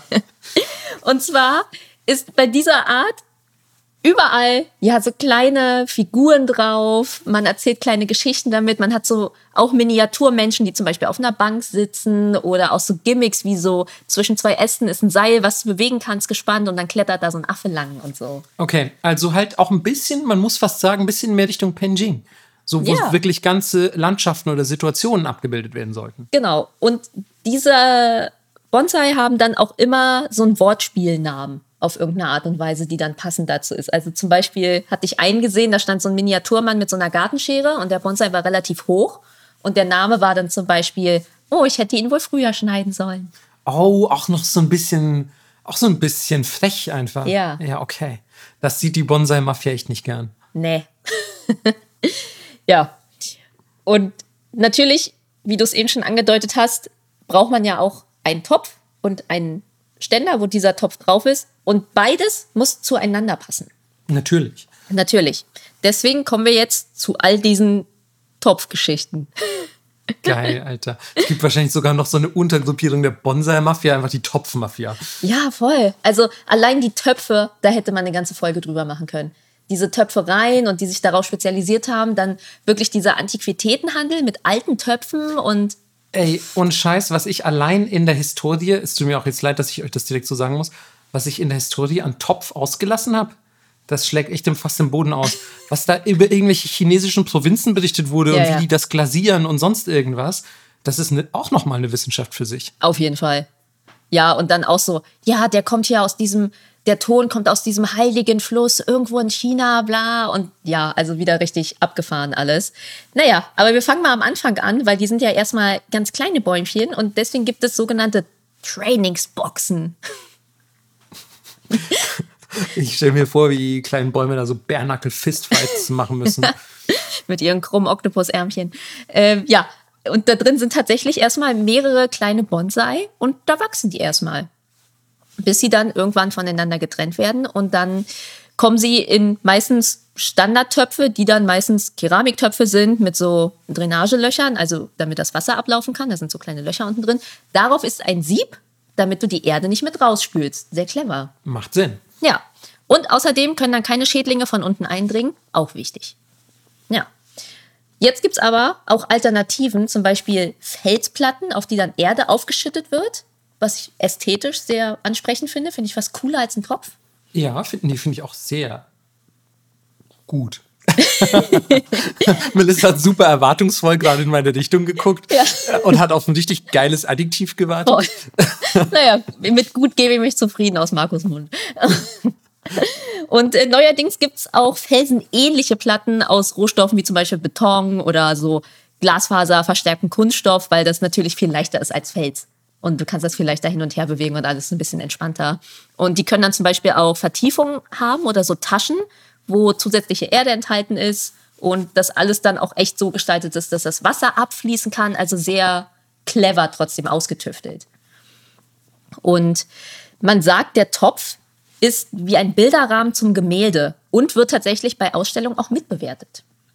Klar, das hätte mich gewundert, wenn nicht. Genau. Und alle Leute, die sich mit Kunst beschäftigen, wissen ja, dass der Rahmen für ein Bild extrem wichtig ist. Also ein Bekannter von mir, der hat eine Galerie und der lässt für jedes Bild so einen super fancy schmancy Rahmen anfertigen, der immer aussieht wie das Bild. Also er hat zum Beispiel eins, da sind so ganz viele, ich glaube, es sind pinke Pudel drauf und der Rahmen ist dann so aus so Fell und so. Also äh, ja, hast du ja auch schon mal gesehen. und Das sieht doch echt cool aus. Genau. Und es gibt da tatsächlich aber, es ist ja Japan, auch ein bisschen wie Deutschland, ne? Gewisse Regeln. Ja, ein paar. Ein Sagen wir paar. ein paar. Also, sie sagen, es sind Richtlinien, aber du musst wahrscheinlich schon ein richtiger Punk im Bonsai-Game sein, wenn du dich nicht daran hältst. Ja, es ist ein bisschen wie der Piratenkodex. Es sind wohlgemeinte Ratschläge. Genau, deswegen. Gefäße mit geraden Seiten und scharfen Ecken sind für formal geformte Pflanzen. Ovale oder runde Gefäße sind für informelles Design. so, naja, für die Punkbäume. Ja, genau. Oktopusärmchen und so. Und immergrüne Bonsai, häufig in unglasierte Töpfe. Und Laubbäume in der Regel in glasierte Töpfe. Ich muss aber tatsächlich sagen, das deckt sich ein bisschen mit den Bildern, die ich im äh, Zuge meiner Recherche gesehen habe. Also es scheint wirklich sich auch durchzusetzen. Hm. Also gerade weil auch diese, diese immergrünen oft wirklich in so unglasierten Töpfen stehen. Ja. Ich sag ja, sie, sie nennen es Empfehlungen, aber Aber die, aber die Bonsai-Mafia wird halt mal ein paar nett gemeinte Worte mit dir wechseln, Genau. wenn du meinst, diese Regeln oder Empfehlungen nicht wertschätzen zu müssen.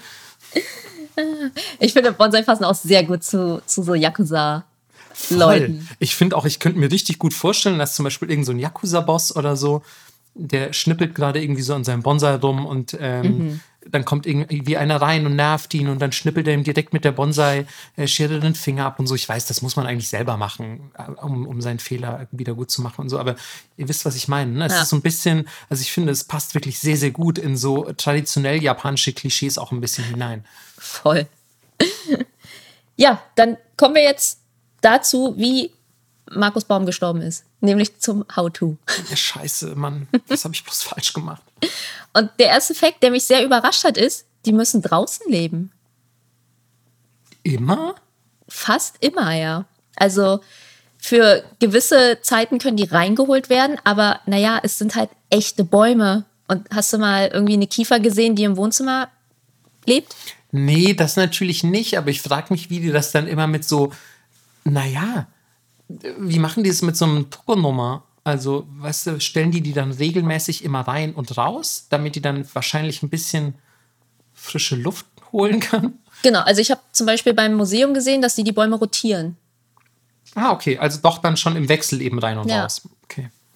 Und es gibt bestimmt Bäume, die können das ab drin, aber die meisten ist es eigentlich eine Draußen-Sache. Deswegen haben ganz viele Museen auch ähm, draußen so riesige Höfe, wo die halt stehen und du kannst durchlaufen. Ah, okay. Wow, das ähm, war mir so echt kein Begriff. Nee, mir auch überhaupt nicht. Deswegen glaube ich auch, dass all diese kleinen Pseudo-Bonsai, die zum Beispiel bei Ikea verkauft werden, einfach alle krepieren.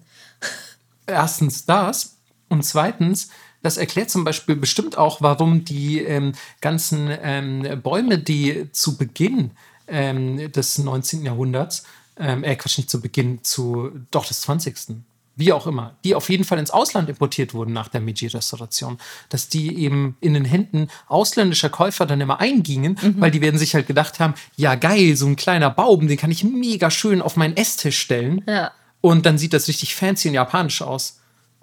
Kurz, ja. Oh Mann, ey. Ja, das hätten sie vielleicht irgendwie aufschreiben sollen. Ja, aber man darf ja keine vulgären Zettel und Beschreibungen anbringen. Naja, Mann, Bonsai dann. ja, und was du auch brauchst, natürlich Werkzeuge. Und jetzt geht's richtig los, Leute. Diese Werkzeugensache. Ich habe eine ganze Doku gesehen über die Bonsai-Schere. Es ist immer so geil. Unsere Recherche ist auch so unterschiedlich. Ja. Ich quäle mich einfach immer so durch Fluten von Text. Und Melissa so, ich gucke mir mal diese Doku über diese Bonsai-Schere an. Und Ja, ich zwar finde das sehr gut, ehrlich gesagt. muss die Schere konkav sein. Also die Scherenblätter sind so ein bisschen wie, ihr müsst euch das vorstellen, wie so Propellerblätter, die so ein bisschen invertiert sind. Also es ist so schräg zueinander. Kann man sich so ein bisschen vorstellen, was ich meine? Es ist sehr schwierig, glaube ich. Also ich ähm, habe mir gerade versucht, eine Beschreibung vorzustellen. Ich weiß, wie eine Bonsai-Schere aussieht, aber ähm, ich glaube, anhand so einer Beschreibung, also die ist echt schwer zu beschreiben. Ja, am besten. Aber ja, ko- konkav und invertiert, die Worte müsste man vielleicht sonst ähm, mal nachschlagen, wenn man sie nicht kennt. Aber ohne dieses, glaube ich, echt schwer zu beschreiben. Ja, also so ein bisschen, es ist so ein bisschen ganz leicht gebogen, sozusagen. Und möchtest du schätzen, wie viel die geilste Bonsai-Schere kostet, mit der zum Beispiel der Hof Bonsai beschnitten wird? Ich, ich habe schon mal gehört, dass Friseurscheren teilweise schon so unendlich teuer sind. Vierstellig auf jeden Fall. Ja, ja. Ja, ja? Fünfstellig? Also es sind 35.000 Euro ungefähr. Was? Für Ja. eine Bonsai-Schere. Ja. Alter, da kriege ich ja drei Flaschen Whisky für. Ja, wovon hast du mehr am Ende? Auf jeden Fall nicht den Whisky trinken und dann den Bonsai beschneiden, würde ich sagen. Boah, ist das teuer. Ja. Aber man muss dazu sagen, wenn du die holst, dann ist sie auch vom letzten lebenden Bonsai-Scherenmeister in Japan. Oh Wenn er nein, ist stirbt- das schon wieder so eine aussterbende Kunst? Jupp. Ach, Melissa, immer hast du solche Sachen. Ja, naja. Und ähm, er, er hat im Interview gesagt, dass er jetzt nach 50 Jahren sagt, er ist, glaube ich, jetzt langsam angekommen. Er, er hat jetzt seinen Peak. Jetzt, ja, jetzt habe ich verstanden, wie es geht. Genau. Wow. Ja. Und dadurch, dass der Schnitt, also konkav, so ein bisschen gebogen ist, heilt die Stelle bündig ab und man sieht sie nicht mehr. Und wenn die Schere nicht so geformt ist, siehst du den Schnitt. Und eine normale Schere würde dann wie so eine Beule oder eine Schwiele bei uns, könnte man sagen, machen. Also es ist ungefähr so, als würde bei uns eine Wunde verschorfen oder vernarben. Ja, klar, macht Sinn. Genau. Und das siehst du an dem Baum auch. Absolut, klar. Also ich meine, bei uns gibt es ja auch diese, diese Hecken- und Gartenscheren, die dann das alles immer sehr, sehr gerade abschneiden. Ja, aber das willst du nicht. Ja, klar. Also bei Ja. uns ist die Baumästhetik halt nicht ganz so wichtig. Genau. Ähm, aber klar, das, das heilt dann ja auch so komisch zu. Ja, und deswegen muss die Schere leider so sein. Und ich hoffe inständig, dass inzwischen jemand bei ihm in die Lehre gegangen ist. Aber naja, man weiß es nicht. Ey, Melissa, da sehe ich dich aber auch schon wieder so ein bisschen, Mann. Ich würde überhaupt nicht überrascht reagieren, wenn du mir jetzt sagst, nee, ich habe ja die Sache mit Mademoiselle Opossum und so und Fashion schon ganz cool und so, aber ich habe doch jetzt noch mal was anderes für mich entdeckt. Ja, Ich bin jetzt ähm, Bonsai-Scheren-Schmiedin. geil. Nicht so, ja, wie immer all so alles. So. ja. Ein klassischer Melissa-Move. Schnauze voll hier, tschüss. ja, äh, was macht man noch, damit das hier weitergeht mit den Bäumen? Ähm, natürlich selektiver Blätterschnitt oder Nadelentfernung. Also gucken, was sieht hier irgendwie blöd aus, was ist doof gewachsen. Also so ein bisschen Friseur oder Friseurin spielen für den Baum und das alles entfernen, aber natürlich im Rahmen und so, dass man es nicht sieht. Ne? Das ist die Kunst. Und dann gibt es natürlich das, was man klassisch immer sieht, das sind Drähte. Und die Drähte sind quasi wie die Pinsel für die Künstler. Und manche bleiben einen Monat dran, aber manche auch über ein Jahr. Okay. Ja. Aber das Wichtige und Schwierige ist, diese Drähte dürfen natürlich nicht einwachsen oder Abdrücke hinterlassen. Deswegen werden die immer die ganze Zeit beobachtet, nochmal so mit zwei Millimetern. So nachjustieren. Nachjustiert, so. etc. Und damit kannst du halt super detailliert, gezielt Blätter wachsen lassen und formen. Und wenn es. Ja? Ich finde es krass, dass die so, also dass die es wagen, mit, mit ähm, Drähten zu arbeiten. Das habe ich auch noch gar nicht so mitbekommen. Ja, dann pass mal auf, was jetzt kommt. Okay, weil ich äh, sehe nur gerade so meine Pflanze, die hier neben mir steht. Da sind nämlich so so dran und die wachsen immer so ein bisschen ein. Und es tut mir dann schon leid, wenn ich das zu spät bemerke bei der Pflanze. Deswegen, und, und das ist kein Bonsai, das ist ein Gummibaum tatsächlich, Leute. ähm, ich weiß, ihr könnt das nicht sehen, aber es ist ein Gummibaum mit, mit Drähten dran. Und da tut es mir schon voll leid. Und dass jemand einen Draht an seinen Bonsai lässt, mhm. überrascht mich gerade sehr. Ja, aber es wird noch krasser, weil wenn man richtig was Abgefahrenes vorhat, dass man den so aussehen lassen will, als wenn da so eine Schlucht drunter wächst oder so, dann braucht Boah. man krassere Mittel und dann ist es ungefähr ein bisschen wie eine Zahnspange, muss man sich das vorstellen. Was? Und zwar sind das so mechanische Vorrichtungen für die Formung von Stämmen und Ästen. Also die werden dann richtig wie so eingespannt. Okay, jetzt bin ich aber ehrlich, das finde ich schon ein bisschen fast cheaten. So. Also das aber so, dass du es nicht siehst am Ende, ne? Ja. Naja, aber Seile gibt es auch noch. Das ist die softe Variante. Ja, oder ähm, wenn auch überholt und äh, auch wenn es nicht so gut funktioniert hat, könnte ich euch noch angefeuchtete Handfasern empfehlen. selbst gedreht. Also selbst gedreht, genau. Ja. Naja, gut. Jetzt ähm, stell dir mal vor, du bist jetzt der Hof-Bonsai-Gärtner und du pflegst diesen 500 Jahre alten Baum und alle zwei Jahre kommt der stressigste Tag deines Lebens, weil alle zwei Jahre muss ein Bonsai umgetopft werden. Echt jetzt? Ja, sonst verrotten die Wurzeln. Oh Gott, das ist ja alles viel anstrengender, als ich dachte. Ja. Und in diesem Zuge werden die Wurzeln gekürzt, damit frische nachwachsen und die alten nicht verrotten. Und dabei wird tatsächlich auch immer irgendwas verändert, was ich total witzig finde. Also der Topf wird getauscht, irgendwas ähm, am Ständer oder die Position, irgendwas nochmal am Baum an sich, eine neue Richtung. Geil. So ein kleiner Zylinder oben drauf. ja. Kleine Jacke. Ja. Oh Gott, es würde mich verrückt machen. Ich würde. Alter. Ja. Ich will nicht dran denken. Stell dir vor, du hast den fucking Bonsai von Tokugawa Iemitsu in der Hand. Ja. So Nackig. schwebt so frei und musst gleich seine Wurzeln abschneiden. Mhm. Und oh. dann hoffen, dass er keinen Schock bekommt, wenn du ihn umtopfst. Okay, aber ich meine, vielleicht ist es auch einfach ein echt ein resoluter Baum. Der hat das 500 Jahre lang ausgehalten. Das heißt, der wurde 250 Mal umgetopft. Ja, wer weiß. Nun gut, ähm, naja, sagen wir, dir stirbt ein Ast ab oder du hast Bock auf was Neues, dann kannst du das sogenannte Einpropfen, hässliches Wort. Wirklich hässlich. Ja, machen. Und zwar ist das ähm, ja, das Einpflanzen von Pflanzenmaterial, zum Beispiel Knospen, Ast oder Wurzeln, unter der Rinde des Baumes. Damit es aussieht, als kommt es vom Baum selber. Also wenn du sagst, okay, ich will, dass hier irgendwie in den nächsten 10, 20 Jahren ein Ast an der Stelle rauskommt, dann mhm. kannst du schon dafür sorgen. Das ist ja abgefahren. Ja. Ich wusste gar nicht, dass man das derart modifizieren kann. Und du hast ja vorhin schon gesagt, dass es teilweise Bäume gibt, die aussehen, als wären die so an der Küste oder als wären die jetzt schon 300 Jahre alt oder so. Mhm. Und das kommt daher, die sind tatsächlich dann ganz oft gar nicht 300 Jahre alt, sondern sind einer Totholztechnik. Totholztechnik klingt ein bisschen wie was ein Anime-Charakter anwendet. Totholztechnik jetzt! Und dann, keine Ahnung, kommen so Totenschellstrahlen aus seiner Handfläche. Also. Kleine tote Bäumchen. Piu, piu, piu. Ja, machen die so? Ja, äh, ja, also dieser Baum ist einer Totholztechnik äh, und durchlaufen, ist eine, mein Gott, dieser Baum ist eine Totholztechnik durchlaufen ähm, und die nennen sich Jin oder Shari und simulieren Alter des Bonsai und erzählen sozusagen die Überlebensgeschichte. Eine fiktive Überlebensgeschichte. Also du schreibst quasi Fanfiction für deinen Bonsai. Oh, irgendwie ist das schon auch geil. Ich finde das sehr beeindruckend. Ja, und um mal kurz ähm, zu erzählen, was es so für Optionen im echten Leben gibt. Ähm, in der Natur entsteht Totholz zum Beispiel, wenn ein Baum vom Blitz getroffen wird. Es gibt lange Dürreperioden. Äste durch Eis oder Schneelasten oder Wind werden beschwert oder brechen sogar. Insektenbefall. Ja, Menschen, die sich immer auf die gleiche Stelle setzen und dann entsteht so eine Mulde. Ein Reh kommt und knabbert an irgendwas. Ja. Und das Holz stirbt dann ab und wird vom starken Sonnenlicht gebleicht. Mhm. Und dann kriegt das eine andere Farbe. Ja.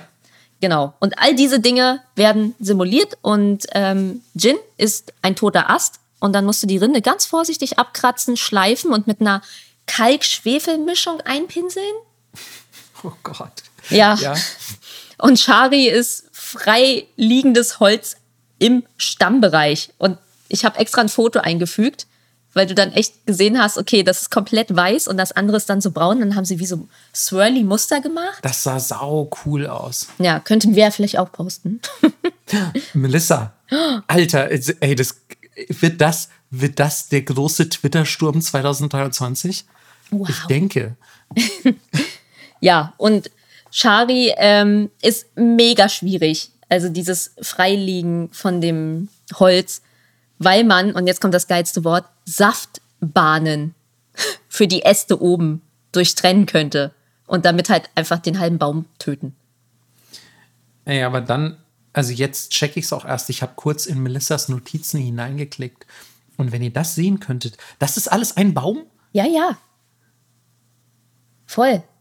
Und naja, dadurch, dass Boah. du halt so ultra vorsichtig sein musst, um halt diese Saftbahn nicht zu durchtrennen und da Rinde abzukratzen etc., kann das echt Jahre dauern, weil du immer nur so Mini-Stückchen entfernen kannst.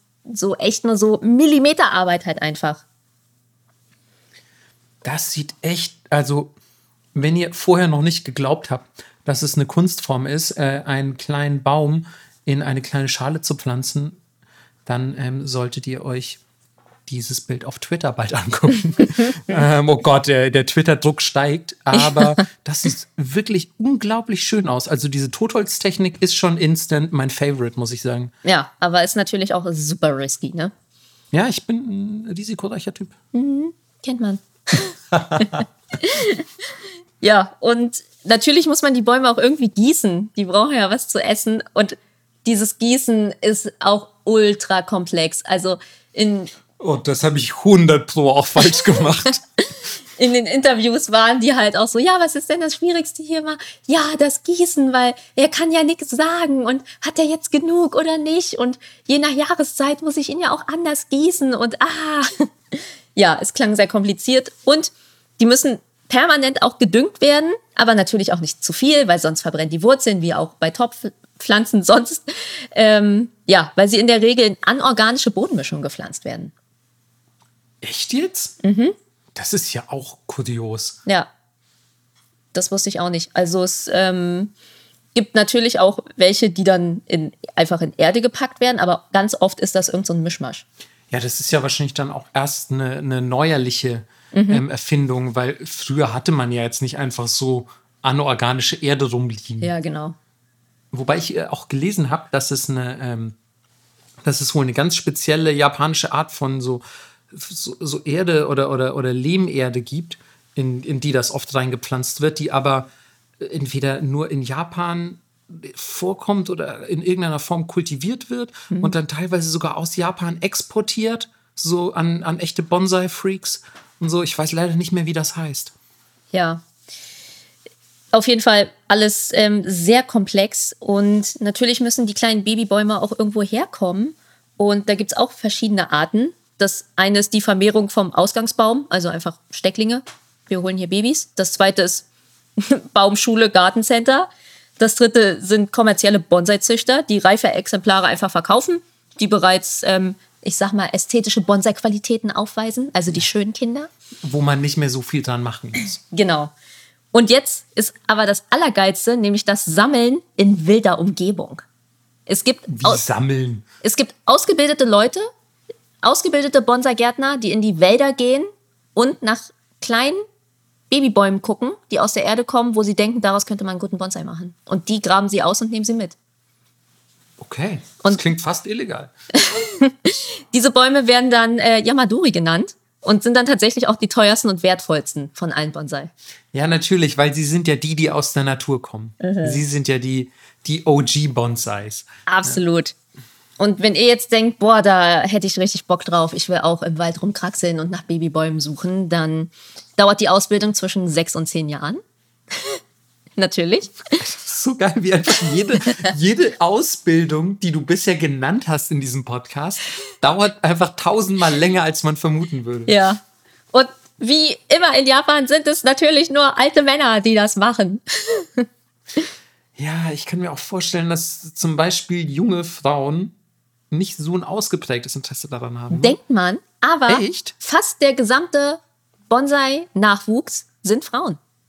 Ja, das ist doch cool. Dann wird ja auch das immer ein bisschen, bisschen aufgemischt, diese alte Männerherrschaft. Voll. Aber in Japan ist natürlich Bonsai auch so das ultimative alte Männer-Hobby. okay. So richtig Oshisan Bonsai-Hobby. Ähm, aber ja, das wird jetzt alles so ein bisschen aufgeweicht, weil tatsächlich der Nachwuchs ganz oft weiblich ist und es auch so Kurse gibt für so Pseudo-Bonsai. Also tatsächlich welche, die in der Wohnung leben können und super resistent sind. Und dann werden echt wieder, wie du vorhin erzählt hast, so eher so kleine Landschaften gebaut. So ein bisschen Flaschengartenmäßig. Ja. Es gibt ja auch ähm, tatsächlich diverse Unterarten der Bonsai-Zucht zum Beispiel, ähm, ähm, die, die auch in Japan etabliert sind als tatsächliche Kunstform ähm, mit verschiedensten Ausprägungen. Und teilweise geht es ja eben auch um solche Landschaften. Ähm, Saikei zum Beispiel und so heißt, glaube ich, eine dieser, dieser Kunstformen. Da geht es eben genauso darum, ähm, ähm, Landschaften einfach zu bauen. Genau. Ja, und wenn ihr jetzt denkt, nee, ich will, das ist mir alles zu lang, ich will doch nicht, dann geht doch einfach ins Omiya Bonsai Art Museum in Saitama und guckt euch die krasseste Bonsai-Sammlung Japans an. Willst du schätzen, wie der Wert ist? Der Wert der ganzen Sammlung. Ja, Oh, wie viele Bonsai sind da? Weißt ähm, 60 sind im Moment da. 60 Bonsai. Naja, jetzt wenn ich mal überlege, der Whisky zum ältesten Bonsai kostet 12.500. Der August ist der achte Monat des Jahres und was haben wir? 23.48 Uhr. Ja, dann würde ich sagen 14,70 Euro. Ja, das ist äh, ganz close. Also die gesamte Sammlung ist 16 Millionen Euro wert. 16 Millionen Euro genau, also für Du- 60 Bäume. ja, ja, also so plus minus im Durchschnitt sind das so 260k pro Baum. Alter, was? Okay, ich hätte jetzt, ich wollte eigentlich nicht zu hoch schätzen, weil ich hätte so, ich hätte sowas gesagt wie, naja, keine Ahnung, vielleicht kostet ja so ein Baum echt so, weiß ich nicht, wie so ein Kleinwagen vielleicht. Oder mal 30, vielleicht sogar irgendwie so ein richtig wertvoller, so 30, 40 K oder so. Nee. Boah, das sind, Alter, das sind Preise. Jo. Ja, also Leute, ne, ich meine, wenn ihr jetzt zufällig nicht alte japanische Opis seid ähm, und trotzdem Lust habt ähm, auf dicken Reibach, dann macht doch einfach den 61. supergeilen Bonsai.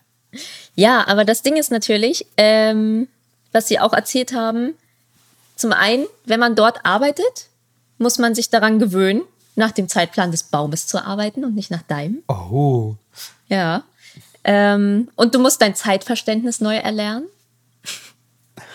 Weil, Das klingt alles so philosophisch. ja, sie haben wirklich gesagt, man pflegt teilweise tausend Jahre alte Bäume. Tausend Jahre. Und ich bin so, das ist doch Bullshit, Leute. Der ist doch nicht tausend Jahre alt. Ja, okay, das ist, ja, ich finde sowieso bei Bäumen, immer wenn man irgendwie sowas hört wie, ja, der Baum, der steht ja seit 200 Jahren und wie, wie der steht seit 200 Jahren. Oder hier ist ein Baum, kannst du mal anfassen, den hat Tokugawa Iemitsu schon angefasst. Ja, das ist so abstrakt. Das ist so krass, einfach, Ja. Und womit man sich auch abfinden muss, ist, dass Dinge, die man anfängt, ich möchte jetzt gerne, dass der Baum so und so wächst, zum Beispiel, die wirst du vor deinem eigenen Tod nicht mehr sehen. Das ist, boah, ist das abgefahren. Boah, ist das abgefahren. Das ist so, so deep auch irgendwie. Holy shit, Mann. Da musst du dich ja, weil du musst ja quasi,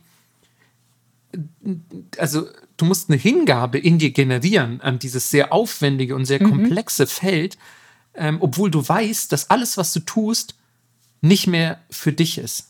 Genau. Und das finde ich Das ist, irgendwie, äh, ja, hat was fast sehr altruistisches. ja. das ist dann echt so wie deine Kinder Wow. irgendwie. Ja, total. Das ist, das finde ich jetzt echt sehr faszinierend, dass sich diese Leute dieser Sache da so verschreiben. Ja. Und das hat mich echt in dieser gesamten Recherche hat mich das am meisten geflasht, wie die über ihren Job reden und denken und mit was für einer Philosophie die an diese Arbeit rangehen. Und Hast du da Interviews mit denen gesehen? Ja, Das- genau. Ah, krass. Und ja, das war's im Endeffekt. Was, das Einzige, was ich noch ganz süß fand, ist, die Bäume werden im Museum halt abwechselnd gezeigt. Man kann sich aber alle Bäume auf der Webseite vom Museum angucken und es gibt immer eine Winter- und eine Sommeransicht. Oh, Ja, und die Nadelbäume, da passiert natürlich nicht viel, aber die kleinen Kirschbäume zum Beispiel blühen dann auch. ja, klar. Boah, müsste ich mir fast mal angucken. Ich finde eigentlich, also ich weiß, ich bin jetzt noch kein japanischer Opa, aber was nicht ist, kann ja noch werden. ähm, aber ich finde, also dem ästhetischen Aspekt des Bonsai kann ich schon was abgewinnen. Absolut. Also ich finde, das sind wahnsinnig schöne Kreationen. Voll. Aber jetzt, da ich gelernt habe, dass innen halt echt schwierig ist, ähm, ja. Ja, genau. Also ich gucke guck sie mir jetzt gerne an. Und ich habe auch keine 250k für so einen Baum übrig. ähm, deswegen würde ich jetzt die Finger davon lassen, glaube ich. Ah. Jetzt, wo ich auch gehört habe, was man alles beachten muss. Ich so, ja, komm, dann doch lieber die Pflanzen, die ich gerade besitze. Ähm, die machen sich ganz gut soweit. Ähm, und das ist dann aber auch wirklich schon das Maximum meiner Pflanzenbearbeitungskunst. Ähm, und vielleicht Bonsai einfach nur anschauen. Ja, mein Tipp ist, wer Bock hat auf so Drahtgeschichten und ich will hier was formen, Avocadokerne großziehen, weil die sind super biegsam, die halten mega viel aus, mit denen kannst du alles machen, was du willst und eigentlich sterben die nicht. Das klingt bedrohlich. Ja, also ich versuche gerade mit, mit meiner wie so ein Herz aus so vier Trieben zu formen. Schauen wir mal. Wow. Ich hatte jetzt eher so leichte zombiehafte Vorstellungen von die Nacht der lebenden Avocadokerne, aber ähm, ja, ich finde die Herzidee auch sehr, ja, schön. Ja, und das äh, war's aus dem handwerklichen Spektrum der Bonsai. Also, das waren so zwei Prozent. Ja, also man merkte vielleicht, ähm, dass wir heute wieder eines dieser Themen hatten, die so ein unendliches Rabbit Hole sind. Also genau wie damals, ähm, als wir zum Beispiel über Sumo gesprochen haben. Ja, ja. Und dann einfach halt stößt du auf so Sumo-Podcasts, die sich nur mit dem Thema beschäftigen. Und so, und du weißt halt so, oh, es sind richtig krasse Rabbit Holes. Es gibt 1400 verschiedene Bücher in allen möglichen Sprachen. Es gibt irgendwie auf der ganzen Welt Clubs, die sich damit beschäftigen und du weißt, ey, also das wird recherchetechnisch bestimmt mega interessant, aber es wird eine Qual, das irgendwie in eine ein- bis eineinhalbstündige Folge zu verpacken. Ja, aber ich muss sagen, mir hat die Recherche richtig Spaß gemacht, weil es irgendwie total süß war, diese ganzen Interviews zu gucken. Und wenn ihr vielleicht einen stressigen Tag hattet, ey, Bonsai-Dokus gucken ist genau das Richtige dann. Ja, ich glaube, ich habe dann falsch recherchiert. Ähm, ja, aber ich meine, wie gesagt, meine, meine Recherche diesmal war auch ein bisschen unter einem, einem ungünstigen Stern stehend. Aber beim nächsten Mal gucke ich vielleicht auch einfach mehr Interviews. Ja. Naja, ich meine, beim Handwerk musst du immer hands-on sein, dann nützt dir nicht so viel Sachen lesen. Ähm, hands-on ist übrigens ein ganz gutes Stichwort, ähm, weil bitte hands-on eure Vokabelhefte. Sonst Finger ab mit der 35.000 Euro Schere. Ist so. Ganz echt, da kenne ich nichts, ne? Wenn Ja. ihr mir blöd kommt, nehme ich auch meine 35.000 Euro Schere. Also, wer seine Vokabeln nicht gelernt hat, ähm, gibt's zack, eins hinter die Löffel. So. Ähm, ich hoffe, ihr habt während meines kurzen Rants schon aufgeschlagen und eure ähm, Nippot-Fanstifte herausgeholt. ähm, und wie sollte das Wort der Woche anders lauten als Endlich haben wir übrigens mal wieder ein Verb, möchte ich anfügen. Wir hatten, glaube ich, lang keine Verben mehr. Ja. Ähm, und zwar ueru. Das Pflanzen. Wie, wie hätte man ein anderes Wort der Woche für diese Folge wählen können. Wenn ihr etwas pflanzt, dann uerut ihr einen, einen Baum zum Beispiel in einen Topf hinein. Süß. Ja. Kio ueru Hachi ni zum Beispiel in den Topf hinein. Hachi no ki wird dann daraus. Das ist so toll. ähm, Ihr habt leider nicht seinen kleinen Tanz dazu gesehen. ich habe einen kleinen, ich habe einen kleinen Baumtanz aufgeführt, ähm, weil mich, ähm, weil mich das Konzept des äh, einen kleinen Baums in einen Topf pflanzen so erfreut. Aber der wird euch für immer ähm, entgehen, denn Gott sei Dank hat Melissa ihn nicht mitgefilmt. Schade. Ja, okay, bei, sagen wir 100 Patrons führe ich den nochmal live auf Instagram auf in so einem Stream oder so. Ja, wir haben auch gesagt, haha, bei 50 Patreons werden wir uns tätowieren lassen. Lololol. Ja, und jetzt sitzen wir hier mit Tattoos, verdammt. Ja, verdammt. Naja, ich freue mich schon auf den Tanz. Ähm, ja, äh, wir hoffen, es hat euch gefallen und das ist eine Erinnerung, all eure Topfpflanzen mal wieder zu düngen, ab, zu düngen, abzustauben und zu gießen. Vielleicht auch Oh, mal umzutopfen. Abstauben, richtig, richtig gute Idee, muss ich dringend tun. Ja, am besten so eine Spaghetti-Zange mit zwei Mikrofasertüchern und dann pft, kannst du einfach an den Blättern Oh, lang. das klingt clever, ja. Ja. Da hat jemand schon Erfahrung. ja, würde ich jemals Staub wischen, dann ja. Ja, und ähm, genau, falls ihr zum Beispiel eure ähm, Wörter der Woche üben möchtet, dann ähm, sprecht doch bitte auch einfach ein bisschen mit euren Pflanzen, so wie ich es mit meinem Bonsai getan habe. Ähm, gut, mein Bonsai hat nicht überlebt, aber ich bin mir sicher, eure japanischen Skills sind nach 68 Folgen schon besser als meine damals. Top notch. Dann hören wir uns in zwei Wochen wieder und guckt euren Pflanzen beim Wachsen zu. Bye bye. Ciao.